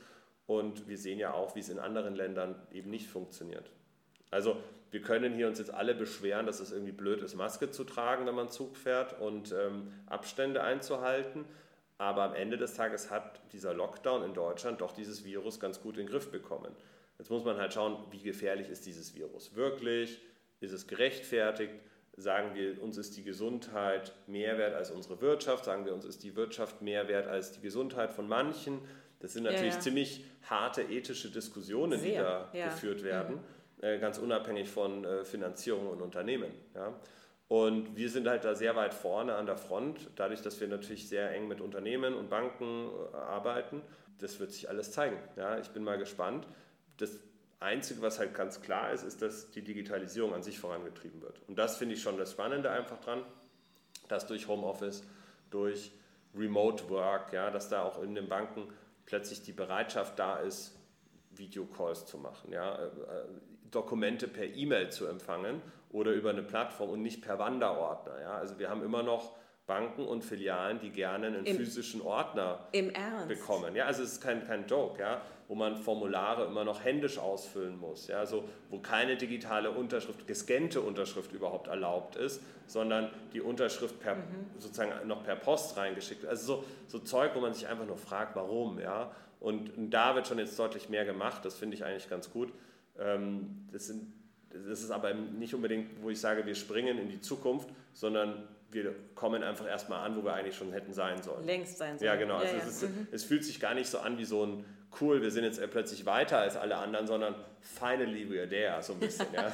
Das ist ja immer das Erschreckende, wenn man ja viel im europäischen oder auch im außereuropäischen Ausland unterwegs ist. Ja. Hier werden ja Dinge abgefeiert, die in anderen Ländern ja schon seit Jahren gang und gäbe sind und ähm, man dann erstmal merkt, was eigentlich alles schon geht, genau. ja, was hier noch nicht ging. Und ja, wie du halt sagst, Corona war so ein Beschleuniger, aber das ist so das Mindestmaß, was eigentlich schon längst hätte da sein sollen. Ne? Genau, mhm. also das ist jetzt auch nicht so besonders. Ja? Das mhm. ist oft, wenn man mit ausländischen Investoren zum Beispiel redet, die, die, die finden es gar nicht so spannend, über was man sich so freut. Ja? So, wow, wir können jetzt einen Kreditantrag digital unterschreiben und die so, hä? was ist denn daran cool? Ist das Champagner würdig. Genau. genau. ja. Was könnt ihr denn besser als euer Mitbewerber? Ähm, Compeon. Ich, ich glaube, beide Firmen sind sehr gut. Ja. Compeon ist deutlich länger als wir am Markt. Ähm, die kommen halt eher aus, aus unserer Sicht immer aus dem klassischen Bankumfeld. Ja. Und wir versuchen halt mehr diese Tech-Komponente darzustellen. Mhm. Ja. Beides hat eine Daseinsberechtigung. Ähm, wir investieren halt sehr viel in unsere Tech-Plattform, dass potenziell eben äh, Beratungen wie Compeon irgendwann mal hoffentlich unsere Technologie einsetzen. Ja, also das wäre mhm. so unser Ziel, dass vielleicht Compeon irgendwann mal unser Kunde wird von unserer Plattform. Okay, nur das ist ja eine sehr klare Antwort, die du wahrscheinlich auch nicht das erste Mal gestellt bekommen hast, ne, die Frage. Mhm. Nein, nee, natürlich nein, nicht. Also, nein, natürlich, wir, werden, ja, ja. Wir, werden, wir sind die zwei, ähm, ich mal, größeren äh, Konkurrenten hier im, im Markt. Ja, es gibt, glaube ich, niemanden mehr außer uns. Ja. Ähm, da ist natürlich ein bisschen äh, immer wieder mal ein, ein, enges Gerangel auch, ja, sag ich mhm. jetzt mal. Aber an sich mittlerweile ist man da auch größer. Ja, der Markt ist groß genug für zwei Player, das ist gar nicht so schlimm. Äh, wir haben äh, deutlich äh, Abgrenzungen, glaube ich, auf der Zielgruppe, dass wir halt uns sehr stark eher auf Gewerbetreibende, kleine Unternehmen konzentrieren und sehr auf ähm, das Volumen der Abschlüsse, also unser, unsere Kennzahlen, an die wir uns orientieren, ist eher halt Anzahl der finanzierten Unternehmen ja, versus Finanzierungsvolumen. Ja, weil mhm. natürlich, wenn ich irgendwie eine Immobilienfinanzierung für 20 Millionen, 50 Millionen mache, habe ich halt ein großes Ticket gemacht ähm, das ist aber nicht spannend, weil das ist nicht sonderlich tech-skalierbar, das ist nicht das, wo wir unsere DNA sehen. Das klingt cool im Volumen, dass du sagen kannst, boah, ich habe irgendwie eine Milliarde an Finanzierungsvolumen gemacht, aber wenn das irgendwie 50 Tickets sind, dann ist es eine Corporate Finance Boutique mit einer netten Webseite. Ja? Und wir wollen halt eher die 50.000 Unternehmen machen und das irgendwie mit einer ganz, ganz kleinen Mannschaft, mit möglichst wenig Overhead und da musst du halt schon schauen, wie schaffe ich eben den Berater zu empowern. Weil wenn ich für jede einzelne Finanzierung einen Berater brauche und der muss da mehrere Stunden an Arbeit reinstecken, manueller Arbeit, dann ist es nicht mehr effizient. Mhm. Ja, wenn ich es schaffe, dass es eigentlich ein Self-Service-Produkt ist, wo der Berater mehr das Händchen hält, ja, der den Kunden halt tatsächlich einfach nur unterstützt und ihm ein gutes Gefühl gibt, dann schaffe ich Kunden Mehrwert und den auch noch skalierbar. Wie habt ihr das denn in der Corona-Zeit äh, personell eigentlich abgefangen? Also ich könnte mir vorstellen, dass ihr dann ja massivst Mitarbeiter im Grunde gebraucht habt, aber sie ja parallel vermutlich ins Homeoffice geschickt habt. Ja, wir waren zum Glück schon remote aufgesetzt. Das war der, ähm, tatsächlich der Vorteil. Wir hatten letztes Jahr eines unserer ähm, größten Schwierigkeiten war genau dieses Thema, dass wir einen Berater gebraucht haben. Ja, letztes Jahr, also wir sind jetzt seit 2017 sind wir am Markt, April 2017, also mhm. knapp ein bisschen über drei Jahre jetzt. Ja. Und äh, die erste, das erste Jahr war natürlich erstmal lernen, ein bisschen bauen und so. Und dann letztes Jahr war schon ein sehr starkes Wachstumsjahr. Und dann war natürlich immer das Thema, boah, wir brauchen immer mehr Berater. Auch wenn unsere Tech zwar besser wird, brauchst du einfach diese Berater. Wie kriegst du die denn in Berlin? Ja, Berlin ist ja keine Bankenstadt, ja, wo du jetzt hier x Banker hast, die einen Job suchen, sondern Berlin ist relativ dünn besiedelt, was Banken angeht mhm. und mit extrem vielen Fintechs vollgestopft, die alle irgendwie mhm. gerne ein paar Banker hätten. So, das war dann irgendwie so das Thema. Ähm, und dann haben wir angefangen, deutschlandweit über Remote Leute einzustellen. Und das hat super funktioniert, ja. Mhm. Weil für viele äh, Banker, die teilweise aus Sparkassen und Volksbanken kommen, wo Filialen zusammengelegt wurden oder zugemacht ah, ja. wurden, mhm. die haben dort Ausbildung gemacht, sind top ausgebildet, jung, digital, innovativ, haben aber keine Lust nach Berlin zu ziehen. Die haben ihre Familie dort, die fahren gerne mit dem Fahrrad rum, die weiß ich nicht, die haben halt ihren Lebensmittelpunkt ganz woanders als in der mhm. Großstadt und plötzlich könnten die eigentlich ihren Job weitermachen und da unsere Plattform sowieso remote funktioniert und mhm. überall, ja, mhm. war das auch kein Thema. Und so war eigentlich der Großteil unserer Mannschaft, von unseren Beratern, ähm, war bereits remote äh, ah, ja. vor Corona. Mhm. Und für, die, für den Rest des Teams, also ähm, Techies, Marketing, war das überhaupt kein Thema, weil die meisten von denen sind eh gewohnt, äh, aus anderen Jobs mal remote zu arbeiten. Ja, das heißt, es war nicht so schwierig. Aber das führt mich zu der Frage, warum, jetzt, du hast ja die Problematiken auch dargelegt, warum hast du denn dein, dein Unternehmen in Berlin gegründet? Warum bist du nicht gleich nach Frankfurt oder bist in München geblieben? Oder, naja, Frankfurt scheint nicht so deine Stadt zu sein, oder? Naja. wenn ich dein Gesicht interpretiere. nee, also ich, ähm, ich kam ja aus London und dann, wenn man in London gelebt hat, äh, fünf Jahre, dann war so der Schritt nach Deutschland äh, zu gehen überhaupt eher so ein Step Back gefühlt. Ja, ich hatte schon dann auch überlegt, nach New York zu gehen oder nochmal in eine größere Stadt. Das war dann so die Alternative, mit der ich äh, sozusagen geliebäugelt habe. Und dann war aber das Thema einfach Gründung für mich ganz wichtig und ich wollte nicht in London gründen oder hatte ein bisschen Schiss in London zu gründen, weil natürlich dort die Lebenserhaltungskosten so viel höher sind als hier. Und wenn du irgendwie 29 bist und so dein erstes Unternehmen aufbauen möchtest, dann denkst du dir auch so, boah, ähm, da hast du schon auch Risiko. Ja, jetzt mittlerweile bin ich da irgendwie so ein bisschen lockerer, jetzt hast du ein paar Mal gemacht. Aber damals war es natürlich ein Riesenschritt. Ja, und ähm, so, dann war halt London für mich einfach so, boah, das ist zu teuer hier. Das, mhm. wenn, ich, wenn, ich, wenn das hier nicht klappt, ich, die Miete muss ich entweder komplett rausziehen, umziehen. Mhm. Das ist alles irgendwie zu, zu crazy hier. Und dann war halt so, ich will aber auch nicht nach München zurück, weil ich will jetzt nicht zu meinen Eltern oder nach Hause oder diese. Das ist schräg, oder? Da, da, Stolz, da war ich irgendwie so, nee, ich bin jetzt hier draußen, ich komme jetzt nicht wieder zurück. Äh, so, und dann war halt Berlin die einzige Stadt, wo ich mich so ein bisschen mhm. gesehen habe. Ja. Mhm. Und ähm, ich finde Berlin halt auch cool. Ja. Berlin hat äh, durch die vielen ähm, Bezirke eben ganz viele Facetten. Ähm, du hast den Wannsee draußen, die Seenplatte, das ist super schön. Aber mir fehlen die Berge. Ja, also das ist jetzt so, wo ich sage, ey, im Sommer, man ist irgendwie gern Mountainbiken, man geht gern irgendwie nach Italien, nach Österreich, dann ist mhm. München einfach ein, eine tolle Stadt. Mhm. Äh, und jetzt langsam kann man dann auch mal wieder äh, vielleicht dorthin ziehen, mal schauen. Mhm. Aber Frankfurt war halt für mich auch nie, nie so eine Stadt, ne? weil du vorhin gefragt hast, ist, ich habe nie in Frankfurt viel Zeit verbracht. Ähm, bei Roland Berger war ich dort mal eine Zeit lang und finde Frankfurt immer schön. Ich bin viel dort, aber dort zu wohnen ist einfach sehr, sehr weit weg ja, für mich. Das ist halt, ich habe dort keinerlei Bezugspunkte. Mhm. Ja. Okay. Also Berlin wäre aber endlich für dich, so höre ich das raus.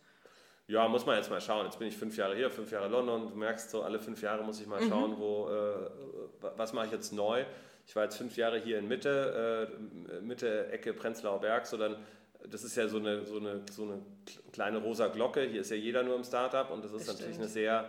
Ähm, ist ja auch total auf die Zielgruppe zugeschnitten. Genau, hier. genau. Das ist natürlich, du, du, du, dein, dein Blick auf die Welt verändert sich aber halt. Ne? Ja. Du kommst halt aus dieser Welt irgendwie gar nicht mehr raus. Ja. Und mittlerweile bin ich dann doch mal froh, wenn ich mal mit einem normalen Menschen rede, der irgendwie einen normalen Job hat, äh, irgendwie Arzt ist oder irgendwas anderes macht, außer irgendwie Tech. Ja? Mhm. Und ähm, dann kann man natürlich auch hier in Berlin umziehen, ja. Aber jetzt ist einfach so die Frage, wo sehe ich mich dann die nächsten fünf Jahre? Ja, aber bestimmt nicht in Neu-Hohenschönhausen oder so, das nicht. Eventuell nicht, ja. Nee, da musste ich nämlich mal hin. Und da habe ich so gedacht, aha, so kann es nämlich auch aussehen in Berlin, weil ja. das ist genau das, was du sagst. Man ist in seiner Tech-Bubble, Berlin-Mitte, alles schicki, tolle Bars, ja. so, aber wer ist denn eigentlich so der normale Berliner so? Also genau. nicht in Berlin-Mitte so, ja. Ja, und dann, mhm. klar, dann nach Charlottenburg ziehen oder sowas, das finde ich halt auch, da, da finde ich schön, ja, das gefällt mir dort irgendwie. Aber. Du kannst auch nach München ziehen. Da kann ich auch nach München ziehen. Genau, das ist genau, was ich mir gedacht habe. Ja, da kann, also wenn ich, das ist, so, ist jetzt auch nicht mehr viel billiger hier, also kann, dann, kann ich eigentlich auch nach München ziehen. Ja. Ja. Aber würdest du dir jetzt so eine Stadt wie Kuala Lumpur jetzt zutrauen? Naja, durch Corona hat sich das alles schon nochmal verändert. Also mhm. ich, ich war schon auch, äh, oder ich bin auch am Überlegen, ähm, irgendwie, wenn äh, mal als nächsten Schritt vielleicht auch mal nochmal eine globale Stadt zu ziehen, aber durch Corona ist das jetzt alles ja. ein bisschen unsicher. Mhm. Corona ermöglicht jetzt einfach dieses Remote-Arbeiten. Das heißt, es ist gar nicht mehr so wichtig, dass ich in Berlin bin, ähm, weil ich natürlich hier FinCompare von München genauso gut managen mhm. kann. Mhm. Aber es ist ähm, natürlich nochmal was anderes, wenn du wirklich in einer anderen Zeitzone bist, wenn ja. du in einem anderen Land bist, wo vielleicht Regeln anders äh, funktionieren ja. äh, als, als hier bei uns.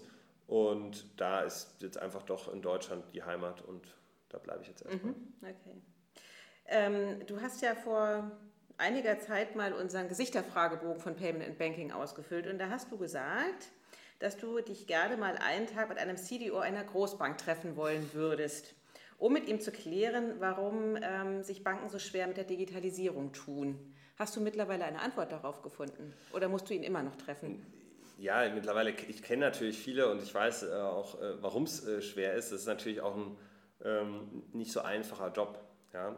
Ich glaube, damals, das ist jetzt, ich weiß nicht, wie, ein, zwei Jahre ist das schon her, ja, es ist oft so, dass einfach dieses Digitalisierungsaufgabe in den Banken war immer so gefühlt, der Typ, der die Digitalisierung macht, das ist auch der Typ, der meinen Laptop installiert. So ungefähr. Da war so dieser, dieser Unterschied zwischen IT und IT.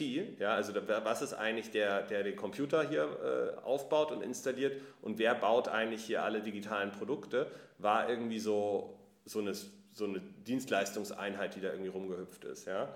Und ich glaube mittlerweile, das hat sich schon stark verändert, vor allem halt auch bei, sage ich mal, innovativeren Banken wie der Deutschen Bank oder DKB, wo jetzt einfach auch das Thema Digitalisierung in allen Bereichen äh, ganz klar im Fokus steht. Weil ich glaube, das ist ja nicht ein Sonderthema. Mhm. Ja, du mhm. kannst ja nicht sagen, hier ist die Corporate Bank, hier ist die Privatkundenbank mhm. und da ist die Digitalisierungs... So ein bisschen nischig. Ja, ja genau. Ist, das ist es ja nicht. Ja, das mhm. muss also egal was du machst, Digitalisierung sollte ganz am Anfang eigentlich stehen von jedem Thema, was du eigentlich startest weil alles ist digital. Ob es jetzt ein KYC-Prozess ist, ob es ein mhm. Onboarding-Prozess ist, ob es ein Dunning ist hinten dran, ob es eine Kontoeröffnung ist, I don't know.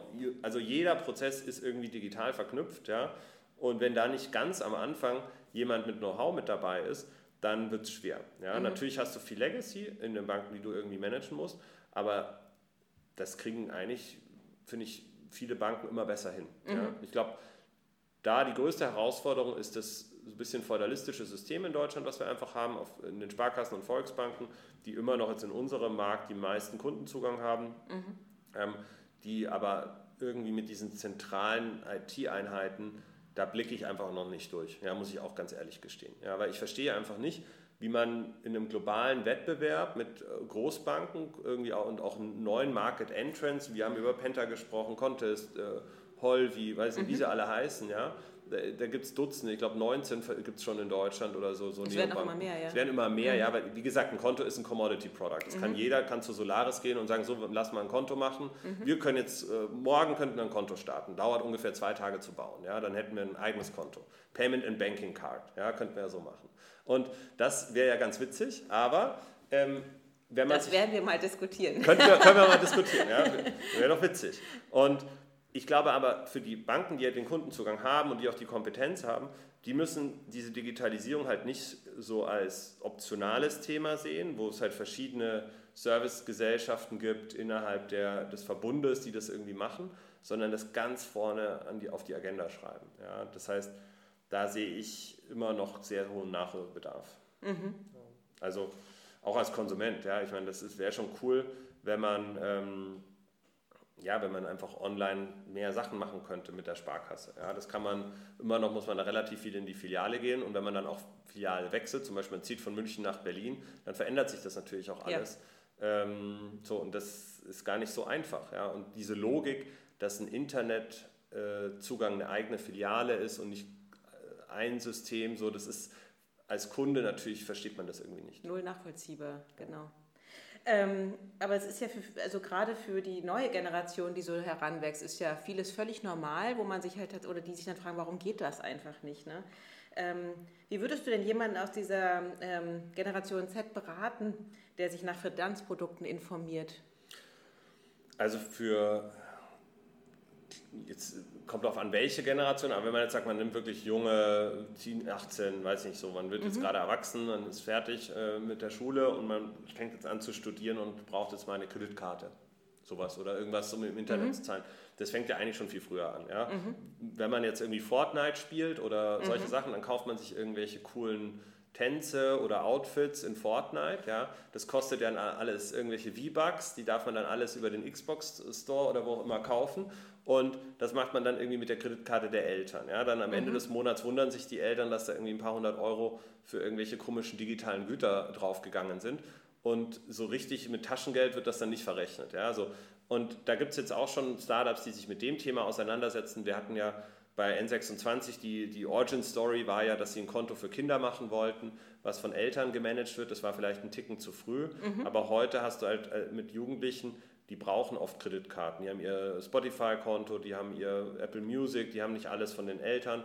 Und da gibt es sicherlich Möglichkeiten, das früh an Kinder zu geben, mit Eltern, mit einer App für Eltern, die dann, sage ich mal, Budgets kontrollieren können und Ausgaben ein bisschen mhm, managen mhm. können. Ja. Ja. Ähm, auf der anderen Seite ist das Thema, und das war aber schon immer irgendwie ein Problem, Vermögensaufbau in Deutschland. Ja, das, wenn, wenn du mit deinem ersten Job anfangen würdest, 50 Euro, was weiß ich, zurückzulegen im Monat mhm. und das halt über Zinseszins natürlich hochgerechnet, wäre das natürlich äh, viel Geld. Ja? Aber irgendwann man, schon, ja. Irgendwann ja, schon, ja. Mhm. Aber mhm. man sieht ja so, man hat Negativzins auf Konten, der Negativzins wird nicht weggehen, die nächsten zehn äh, Jahre mindestens, ja, und dann schauen wir mal. Ähm, das heißt, du wirst immer mehr Aktien und Assets haben, die investiert mhm. werden. Das heißt mhm. Immobilien, Aktien, vielleicht mal Uhren, ja, so wenn du, wenn du schon alles andere hast, ja.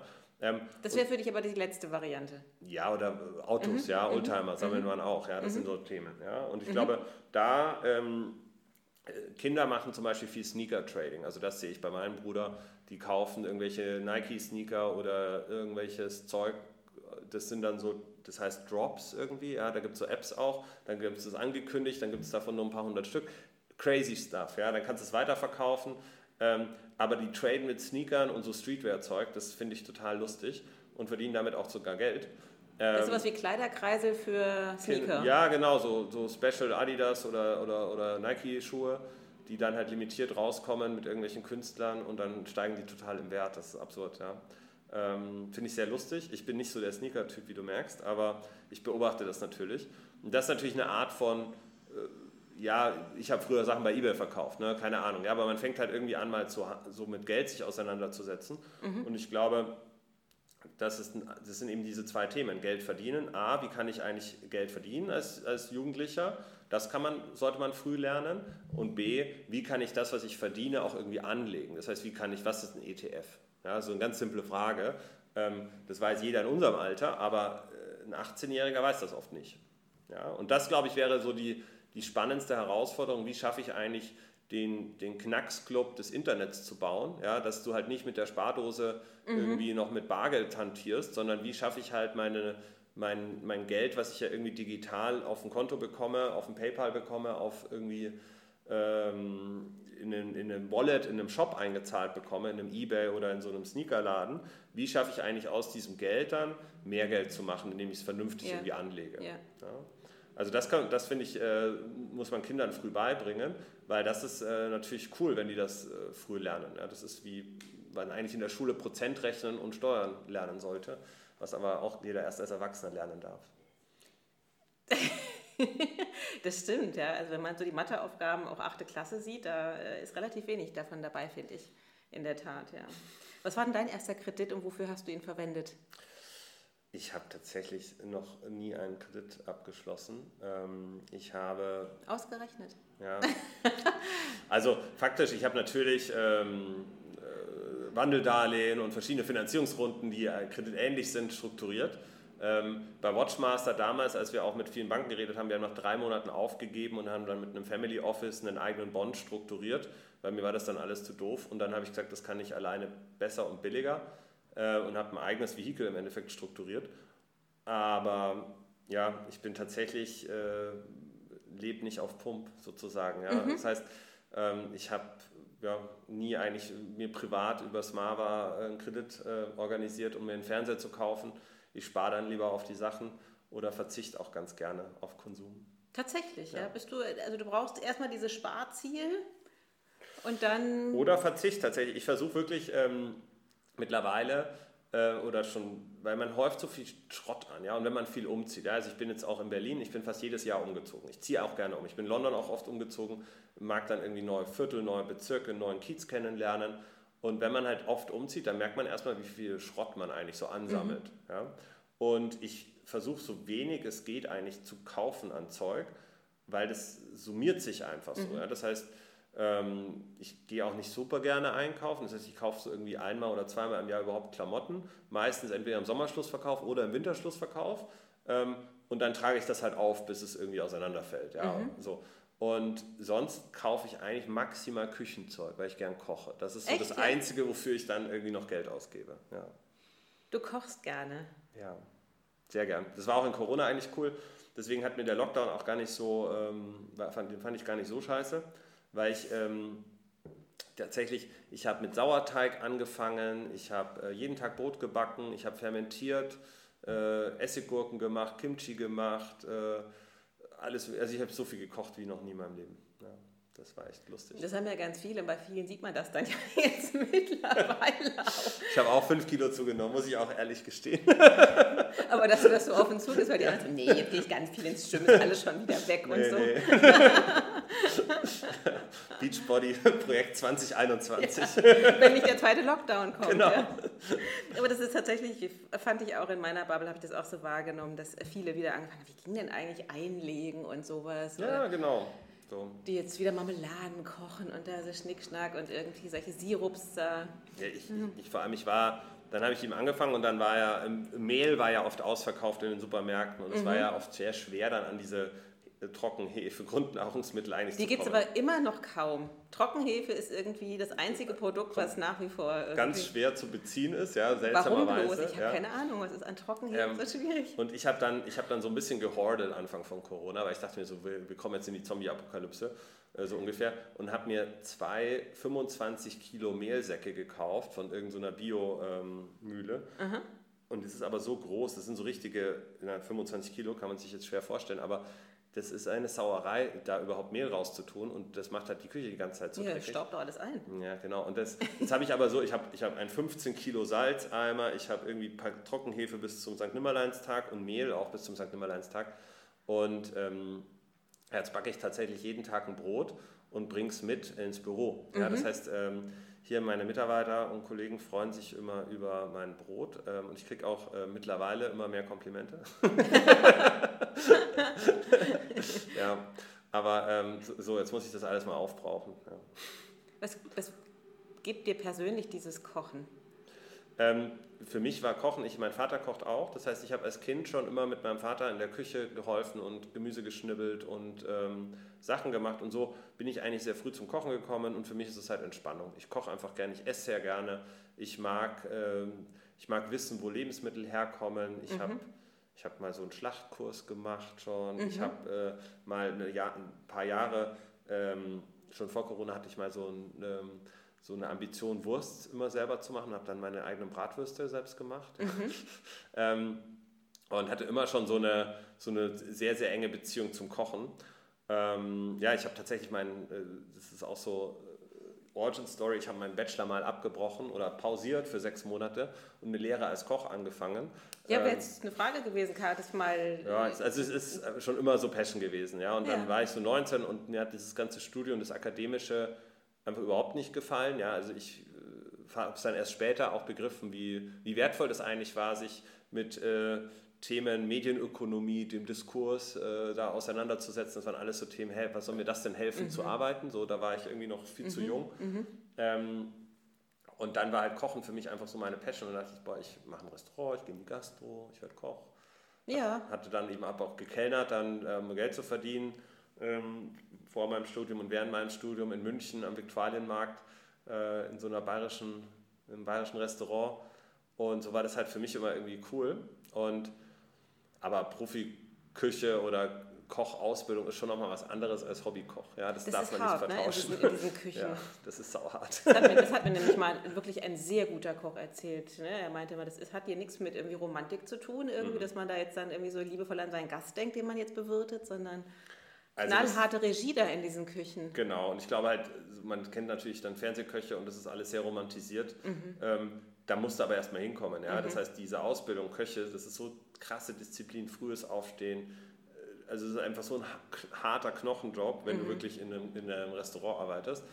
Und ähm, für mich ist das halt mittlerweile einfach ein Hobby. Das ist so, ich, ich mir macht es total Spaß. Ich mag gerne Geräte und verschiedene coole Messer und so. Schneid mich auch gerne mal einen Finger damit, aber äh, das äh, macht mir irgendwie Spaß. Und Hast du auch so ein Sous-Vide-Gerät und sowas? Ja, habe ich tatsächlich, aber bin kein großer Fan tatsächlich. Das habe ich mir mal gewünscht äh, zu Weihnachten und habe dann auch bekommen von Freunden, aber das ist, ähm, ich bin gar kein so großer Fan von Sous-Vide. Das war ja mal der, der, große Trend und alle Männer haben sich das gekauft. Ja, aber ich esse gern Steaks, ich esse auch nach wie vor, darf man vielleicht heute gar nicht mehr so laut sagen, aber nach wie vor sehr gern Fleisch, hochwertiges Fleisch.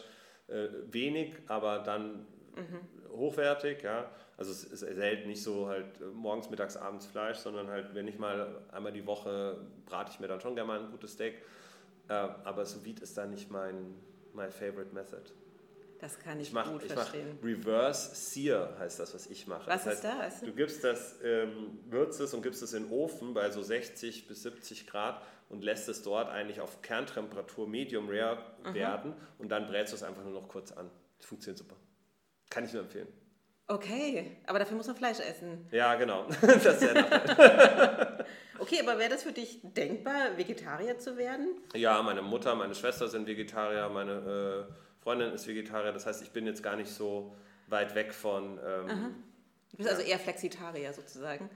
Ja, ich esse gern, ich esse gern Fleisch. Ja. Ich glaube, man muss das jetzt auch nicht äh, verrückt machen. Ähm, ich glaube, das Wichtige ist halt die Qualität. Ja. Man, ja. Wir in Deutschland wir haben den niedrigsten Pro-Kopf-Ausgabe für Lebensmittel. Mhm. Äh, der Handel macht einen Druck auf Fleischlieferanten, ja, das immer billiger zu produzieren. Da muss man sich auch nicht wundern, dass äh, Tönnies und Co halt so Arbeitsbedingungen machen, die können auch nichts dafür am Ende des Tages. Ja? Das ist der Konsument, der entscheidet.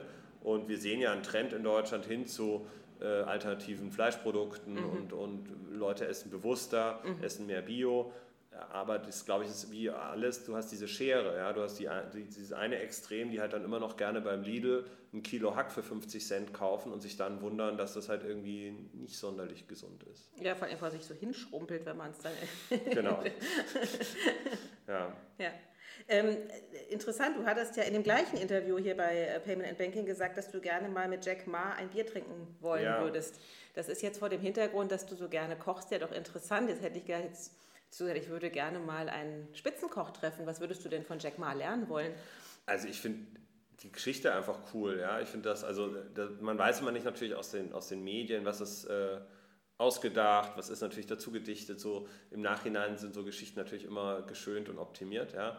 Aber ich finde einfach Alibaba ein krasses Unternehmen, irgendwie mhm. total beeindruckt, wie das jetzt aus China heraus so einen Global Player auch geschaffen hat. Mhm. Und ähm, wir sehen ja einfach, wie amerikanische Plattformen und Technologiekonzerne die Welt dominieren und dann doch aus China, natürlich weiß man immer nicht, wie staatlich das dann unterstützt ist und so, vielleicht im Hintergrund, aber dass dann trotzdem auch aus China sehr große globale Player entstanden oh ja. mhm. sind und einfach diese Weitsicht, diese ähm, dran zu bleiben an solchen Themen. Ja? Es gibt ja da viele Geschichten auch über ihn, dass es eben auch ein Rollercoaster war, gerade am Anfang und ein mhm. hohes unternehmerisches mhm. Risiko, gerade in der äh, Volksrepublik China, wo du natürlich nicht so äh, unternehmerisch äh, geprägt bist vielleicht. Äh, oder wobei eigentlich finde ich schon auch unternehmerisch geprägt, aber vielleicht nicht so ähm, auf Startup, auf Tech so früh. Ja? Mhm. Und keine Ahnung, das war, fand ich einfach mal cool, mit dem mich dazu zu unterhalten. Mhm. Ja. Okay. Ja, aber Spitzenkoch wäre sicher auch spannend mal zu treffen. Wer, wer, wer inspiriert dich?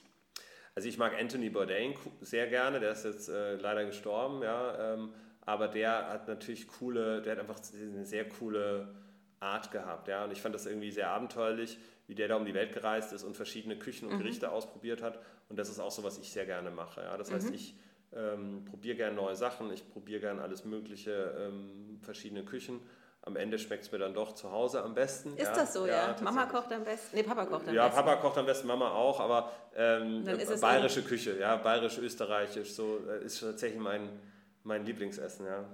Okay, also du kommst nach Hause und ähm, was, was machst du als erstes? Kochst du dann? Feuerst du den Ofen hoch? Ja, Alltag schon. Also mhm. ich koche äh, jeden Tag eigentlich, wenn ich nicht essen muss. Ja, also ich muss natürlich äh, geschäftlich auch, abends habe ich auch oft noch Termine und mhm. irgendwie Dinners oder so. Aber wenn ich jetzt zu Hause bin, ich koche eigentlich immer, jeden mhm. Tag. Ja. Mhm. Und ähm, halt unterschiedlich, ja, meistens nicht sonderlich aufwendig, auch gerne ähm, Suppe oder Gemüse oder sowas, aber so am, wenn ich jetzt am allerliebsten was mache und Zeit habe, dann gern ein Schnitzel. Das ist einfach immer noch Winning Combination. Und ein gutes Schnitzel ist gar nicht so einfach hinzukriegen. Stimmt. Ja. ja. das habe ich mir nämlich mal von einer Österreicherin erklären lassen, wie sie letztendlich ihr Schnitzel wellig kriegen. Genau. So, und das ist wirklich hohe Kunst. Ja. Total. Viel Butterschmalz. ja, in der Tat. Man darf gar nicht drüber nachdenken, was man da genau. eigentlich ist. Mhm. Okay, ähm, ich denke, wir sollten mal so langsam zum Ende kommen, aber ein paar kleine Fragen habe ich noch. Ähm, wie definierst du denn für dich persönlich Luxus? Ja, Luxus darf nicht von Dingen abhängen. Also das ist für mich halt ganz wichtig. Äh, ich, für mich Luxus ist einfach frei, den Tag zu entscheiden. Ja, also zum Beispiel, wann gehe ich ins Bett, wann stehe ich auf, wie mache ich meine mhm. Termine. Mhm. Und das ist natürlich, wenn du Unternehmer bist, hast du da natürlich gewisse Freiheiten, weil du kannst halt A, muss das Unternehmen sowieso ohne dich funktionieren. Ja, das heißt, äh, du, das darf nichts von dir abhängig sein. Äh, B, schreibt sich eine E-Mail genauso gut vom Strand wie aus dem Büro im Zweifel. Und äh, da muss man einfach für sich ein, Lebensformat finden, dass man eben Zeit für sich selbst auch äh, findet. Mhm. Und das ist halt wahrer Luxus. Ja? Das ist äh, auch eine Art Überwindung erstmal, ja? weil man natürlich aus dieser Mühle äh, Arbeit, Alltag irgendwie rausbrechen muss. Aber es ist sehr wichtig, sich damit sich selbst äh, zu beschäftigen auch und den Themen, die für einen wichtig sind. Ob es jetzt mal abends äh, das Kochen ist, äh, morgens meditieren oder mittags Sport machen, aber so einfach diese, sich Zeit dafür nehmen zu können, für diese Dinge oder auch seine Familie halte ich für extrem wichtig und luxuriös. Hast du denn da für dich so einen persönlichen Rhythmus entwickelt? Ja, ähm, also ich versuche das schon sehr stark. Ich mache, ähm, ich meditiere viel, ich mache Sport, aber ich habe auch immer so eine Art inneren Schweinehund, den ich, ähm, mit dem ich kämpfe. Ja, weil es ist auch nicht so einfach, so diese Routinen sich dann so einzuhalten. Äh, weil man natürlich dann, gerade wenn man irgendwie immer online ist, und das ist so mein größtes äh, mhm. Manko, ich, mir tut es extrem, oder mir fällt es einfach schwer, äh, das Handy wegzulegen. Ja, das heißt, ich bin halt dann doch immer auf äh, Arbeits-E-Mails oder Twitter oder LinkedIn oder unserem Slack-Channel und dann passiert da einfach viel. Ähm, und das beschäftigt dich natürlich auch. Mhm. Ja? Das heißt, wenn du abends noch eine blöde E-Mail bekommst, kurz vorm Schlafengehen, schläfst du natürlich schlecht. Ja? Und aber du hast nicht so diesen Rhythmus, dass du sagst, okay, ich komme nach Hause, keine Ahnung, 20 Uhr und dann ist aber auch finito, dann lese ich keine Dienstmails mehr nee, oder so. Null. Also ähm, Mache ich nicht, ja. Ich lese immer E-Mails auch am Wochenende und auch im Urlaub. Ja, das ist, ich versuche halt dann eher so zu kontrollieren, dass ich jetzt irgendwie in einer gewissen Stunde halt mache und dann vielleicht nicht für den Rest des Tages. Mhm. Ähm, aber ich finde das auch, ich finde es auch okay, um ehrlich zu sein, wenn ich, äh, wenn ich irgendwo rein investiere, dann erwarte ich auch, dass ein Gründer irgendwie 24-7 available ist. Mhm. Ja? Und dann muss er selbst seine Selbstverantwortung zeigen, wenn ihn das stresst und wenn er das nicht aushält, dann, er, muss er das irgendwie anders regeln. Mhm. Ja, aber der muss available sein. Ja, und das, dann muss er halt klipp und klar offline gehen und sagen, er ist jetzt offline und dann halt auch die Disziplin haben, aber ich will immer eine Antwort eigentlich bekommen. Ja. Mhm. Und das ist halt meine Meinung und das teilt vielleicht nicht jeder. Aber ich versuche halt dadurch für mich diese Disziplin dann zu haben, irgendwie meine Routine anders zu strukturieren. Das mhm. heißt, dass ich halt im Winter zum Beispiel, ich habe so eine Abendroutine, wo ich in die Badewanne gehe, wo ich ein Buch lese, wo ich dann versuche, nicht digital irgendwie die Stunde vorm Schlafengehen zu verbringen. Mhm. Ähm, das klappt meistens auch ganz gut. Ähm, Im Sommer ist es deutlich schwieriger, finde ich, weil da gehe ich dann nicht in die Badewanne und dann ist abends noch irgendwie lange hell und dann sind noch Drinks oder so. Dann geht man dann noch eher aus. Ähm, und in der Früh versuche ich halt auch die erste Stunde des Tages für mich zu haben. Ja? Das heißt, ähm, manchmal verbringe ich es einfach auf Instagram und Facebook und mit Freunden zu schreiben. Ja, so äh, banal das klingt, ist auch irgendwie digital, aber mir macht es dann doch Spaß. Mhm, ja? Mhm. Äh, oder ich äh, backen Brot, tatsächlich mache ich auch gerne in der Früh. Stimmt, das musst du ja auch irgendwie ja. Tag machen, wenn du jeden Tag ich ein Brot... Ich um sechs auf und backen Brot. Ist das so, ja? ja vor allem die, die, Brote, also wenn du ja offensichtlich mittlerweile sehr komplizierte Brote backst, du musst die ja auch ansetzen, dann hast du ja verschiedene... Das ist mein Vortag, genau, dann genau. hast du den Teig, der ist dann bis, bis in der Früh im Körbchen schön gereift und dann musst du in der Früh eigentlich noch den Ofen vorheizen und dann geht das recht schnell. Ähm, ja, dann kühlt das aus bis mittags und dann hole ich es mittags ins Büro. Funktioniert das dann. Aber ich, das ist so Morgenroutine. Ja? Ich versuche immer, jetzt die letzten drei Monate habe ich es auch ein bisschen mehr wieder gemacht, morgens zu meditieren. Ähm, das hilft mir eigentlich auch und finde ich auch sehr cool mit so einer App. Also ich benutze da Calm, mhm. äh, mache so Guided Meditation dort und eigentlich nur so 10, 15 Minuten, gar nicht so lange. Mhm. Aber durch diesen Habit, durch diese Regelmäßigkeit merkt man dann relativ schnell einen, einen sehr, sehr starken Effekt mhm. auf äh, einfach wie stressresistent ist man, wie cool ist man. Äh, das ist schon, ich glaube da ganz stark dran, an, mhm. an so Meditation. Mhm. Ja. Dann jetzt aber trotzdem nochmal eine finanzielle Komponente. Ihr habt ja neulich 22 Millionen geraced sozusagen. Genau. So, jetzt steht dir das Geld persönlich zur Verfügung. Was würdest du damit machen? Unternehmen starten auf jeden Fall. Ja. Also mhm. ich wüsste gar nicht, wofür ich das jetzt ausgebe. Also mhm. ich ähm, ich habe kein Auto, ich habe keine Uhren, ich brauche keinen so, äh, so Luxus-Schnickschnack. Ähm, du liest sehr viel, aber für 22 Millionen Euro Bücher. Ja, genau, das, ich lese viel, genau, aber ich schaue genauso viel Netflix wahrscheinlich. Mhm. Ähm, und deswegen, also ich, für mich das Einzige, wo ich jetzt rein investieren würde, sind wieder Unternehmen. Ich würde mhm. FinCompare nochmal starten, ja, also wenn ich es mhm. jetzt auch nochmal könnte. Ähm, weil natürlich auf einer grünen Wiese nochmal bauen ist erstmal A, ein bisschen einfacher, ja. Ähm, aber ich bin immer noch fasziniert von dem Markt, ich bin immer noch begeistert von einfach Unternehmertum und Sachen aufbauen. Das heißt, ich würde mir auch nie was anderes wünschen. Und für mich ist das jetzt auch nicht so, ein, so eine Karriere, wo ich sage, okay, ich gründe jetzt ein Unternehmen, dann verkaufe ich das möglichst schnell und dann gehe ich in Rente, sondern ich würde dann auch das nächste Unternehmen bauen und das nächste. Ich sage halt, ich habe locker noch drei, vielleicht vier Unternehmen, die ich schaffe zu bauen in meinem Leben. Ja. Mhm. Ähm, ich jetzt mal vier Jahre FinCompare, jetzt muss man mal schauen, wie man das weitermacht, ob ich das weitermache. Wir haben ein sehr gutes mhm. Management-Team, wir haben mhm. tolle Leute, ob ich mich mehr auf eine Bordrolle konzentriere oder ob ich weiter mhm. operativ auch viel, viel mache. Äh, das werden wir jetzt so die nächsten 12 bis 24 Monate mal schauen, wie mhm. sich das weiterentwickelt. Aber natürlich juckt es mich immer dann in den Fingern, auch neue Themen zu starten. Ja. Wäre das nochmal ein Fintech-Thema? Mm, ja, schon. Also ich schaue mich schon wieder schon viele Fintech-Themen an. Gerade ich finde immer noch KMU-Bereich unglaublich mhm. spannend. Ähm, ich finde jetzt aber auch gerade diesen ganzen Broker-Bereich spannend ähm, und eben mm, ja, Wealth Management in, in den Verbindungen.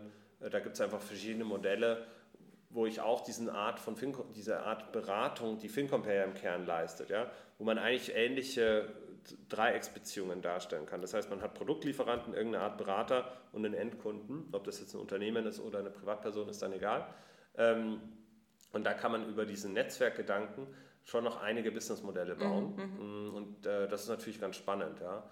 Äh, aber jetzt am Ende habe ich immer viele Ideen und rede auch gerne über Ideen, aber gerade ist der Fokus dann doch noch auf FinCompare. Aber es klingt so, in zehn Jahren machst du kein FinCompare mehr. Äh, wahrscheinlich nicht. Also das mhm. ist äh, schon bei mir recht klar, ich bin Gründer äh, äh bei, beim Herzen und nicht Manager. Ja, das heißt, ich mhm. bin nicht der, äh, der jetzt gerne irgendwie 10, 20 Jahre das Gleiche irgendwie managt. Das heißt nicht, dass es nicht passiert, ja, weil am Ende ist ja ein Startup auch so, eine lebende, so ein lebender Organismus, der sich permanent verändert. Wenn wir das schaffen, so wie, wir das, so wie es gerade ausschaut und es weiterhin so gut funktioniert, dann kann man auch immer wieder neue Modelle innerhalb des, des Unternehmens starten. Dann kann man auch innerhalb von FinCompare immer Weiterentwicklungen starten, weil das Produkt ja sehr breit ist und sehr groß. Da gibt es immer mehr weitere Ausbaustufen. Ja? Und das macht mir dann natürlich Spaß. Aber dieses so Managen, so mhm. ähm, mit, wie, sag ich mal, konservativeren Wachstum, mit stabileren Strukturen, dafür gibt es Leute, die sind deutlich besser als ich. Mhm. Ja, also ich bin, okay. mir macht es mehr Spaß, irgendwie hier ist da irgendwo ist der wilde Westen, jetzt reit mal los und find mal was. Ja? Das macht mir mehr Spaß, als dann irgendwie die Armee zu managen und die Strukturen dahinter. Okay, es bleibt also spannend, ja. was du äh, nach FinCompare machst. Ähm, dann müssen wir dann irgendwann nochmal sprechen. Sehr gerne. Aber jetzt werden wir mal so langsam das Interview beenden. Ähm, die Ask Me Anythings enden immer mit äh, fünf ganz kurzen Fragen, die du einfach nur mit Ja, Nein und vielleicht hake ich auch nochmal nach beantworten sollst. Ähm, über vieles haben wir im Grunde schon gesprochen. Rolex oder Swatch? Rolex. Luxushotel oder Campingplatz? Campingplatz. Hast du, also bist du schon mal gecampt? Ja, ganz oder? viel sogar. Ähm, ich, äh, da ich in England gelebt habe, da darf man noch wild campen, das darf man in Deutschland gar nicht. Mhm. Aber man darf dort in den Parks oder in Schottland oben, darf man tatsächlich einfach in die Natur gehen und überall sein Zelt aufschlagen. Mhm. Und äh, dort war ich sehr, sehr häufig äh, Wildcampen. Ich habe mich dann sogar mal verlaufen in Schottland um den Ben Nevis rum. Das ist so der höchste Berg Schottlands. Mhm. Da sind wir eine Wanderung gegangen, Ring of Steel heißt das. Und dann haben wir uns dort verlaufen und dann mussten wir die Bergrettung rufen, weil wir Schiss hatten, dass wir jetzt verloren gehen komplett. Und die haben gesagt, die waren total so, hey, you're German, what are you doing here? So ungefähr. und dann sind wir wieder zurückgelaufen und haben äh, zum Glück wieder zurückgefunden. Okay. Um ein Herrenoutfit ähm, komplett zu machen, ist was wichtiger? Die schönen Manschettenknöpfe oder die richtige Uhr? Die richtige Uhr, würde ich sagen. Manschettenknöpfe sieht man seltener. Findest du das nicht schade? Ja, ich meine, wenn man jetzt ein komplettes Outfit sich zusammenstellt, ja, ich finde, man trägt in Berlin generell äh, zu wenig äh, schöne Klamotten, ja. Das heißt, mhm wenn man in London gelebt hat, ja, dann ist, es man, ist man natürlich gewöhnt, einen Blazer zu haben, man hat irgendwie ein paar äh, schöne Lederschuhe, mhm. man ist es irgendwie gewöhnt, sich irgendwie sonntags schick zu machen und in, in ein schickes Pub zum Lunch sich zu verabreden mit seinen Freunden. Äh, hier in Berlin ist es T-Shirt, Sneaker und, äh, mhm. und so, man wird halt sehr bequem. Ja? Also ich, ich glaube halt, die, die Manschettenknöpfe in Berlin, das äh, ja, das, die Uhr kann man schon noch tragen, ja, das ist dann wieder Vintage und vielleicht cool, aber mhm. Manschettenknöpfe sieht man hier tatsächlich sehr, sehr selten. Ja, Manschettenknöpfe für Berlin, das wäre mal was. Ja, genau. Aber tatsächlich, also ich, ich, kenne ein paar, die sich das wieder gekauft haben ja. und es sieht einfach gut aus. Ja. Das darf man echt nicht unterschätzen. ja, da muss das Hemd aber auch passen. Das heißt, auch das, da Gott. muss man dann doch noch ins äh, das Maßhemd investieren. Ostwestfalen-Lippe oder Berlin? Berlin. Ganz klar. Okay, Terminwarengeschäft oder Bundesschatzbriefe? Ha, hm, schwierig, schwierig, schwierig. Ähm, ja, Bundesschatzbriefe sind, glaube ich, äh, schon nicht so schlecht. Okay. Ja. ja, du sagtest ja, du gehst ja schon so ein bisschen auf Sicherheit, ne? Ja, gemischt. Also man muss natürlich immer äh, sein Portfolio kontrollieren, aber ähm, ich bin eher so bei Aktien auch das eher halten. Ja, das heißt, ich, ich, ich habe ein paar Aktien, ich habe ich hab Startup-Investments, ich habe Aktien, ich habe irgendwie Immobilien, aber das Aktienthema ist tatsächlich, ich bin kein Trader, ja, weil ich bin zu sehr äh, Monkey Mind. Ja, das heißt, ich kann mhm. mich nicht irgendwie, ich will mich damit nicht beschäftigen und ich sage halt, gut, wenn ich jetzt über 10 Jahre, 20 Jahre, 30 Jahre denke, dann ist egal, was Amazon heute kostet, das wird in 20, 30 Jahren mehr wert sein. Das ist ziemlich sicher.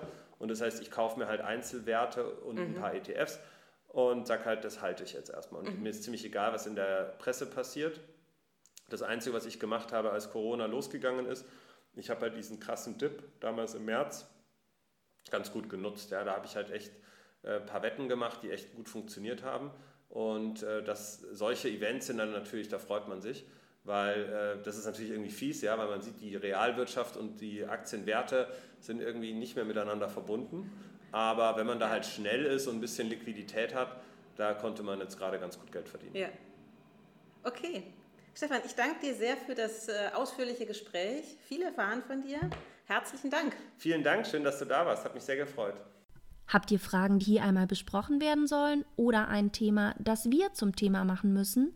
Dann schreibt uns an nicole at paymentandbanking.com. Bis zum nächsten Mal bei Ask Me Anything.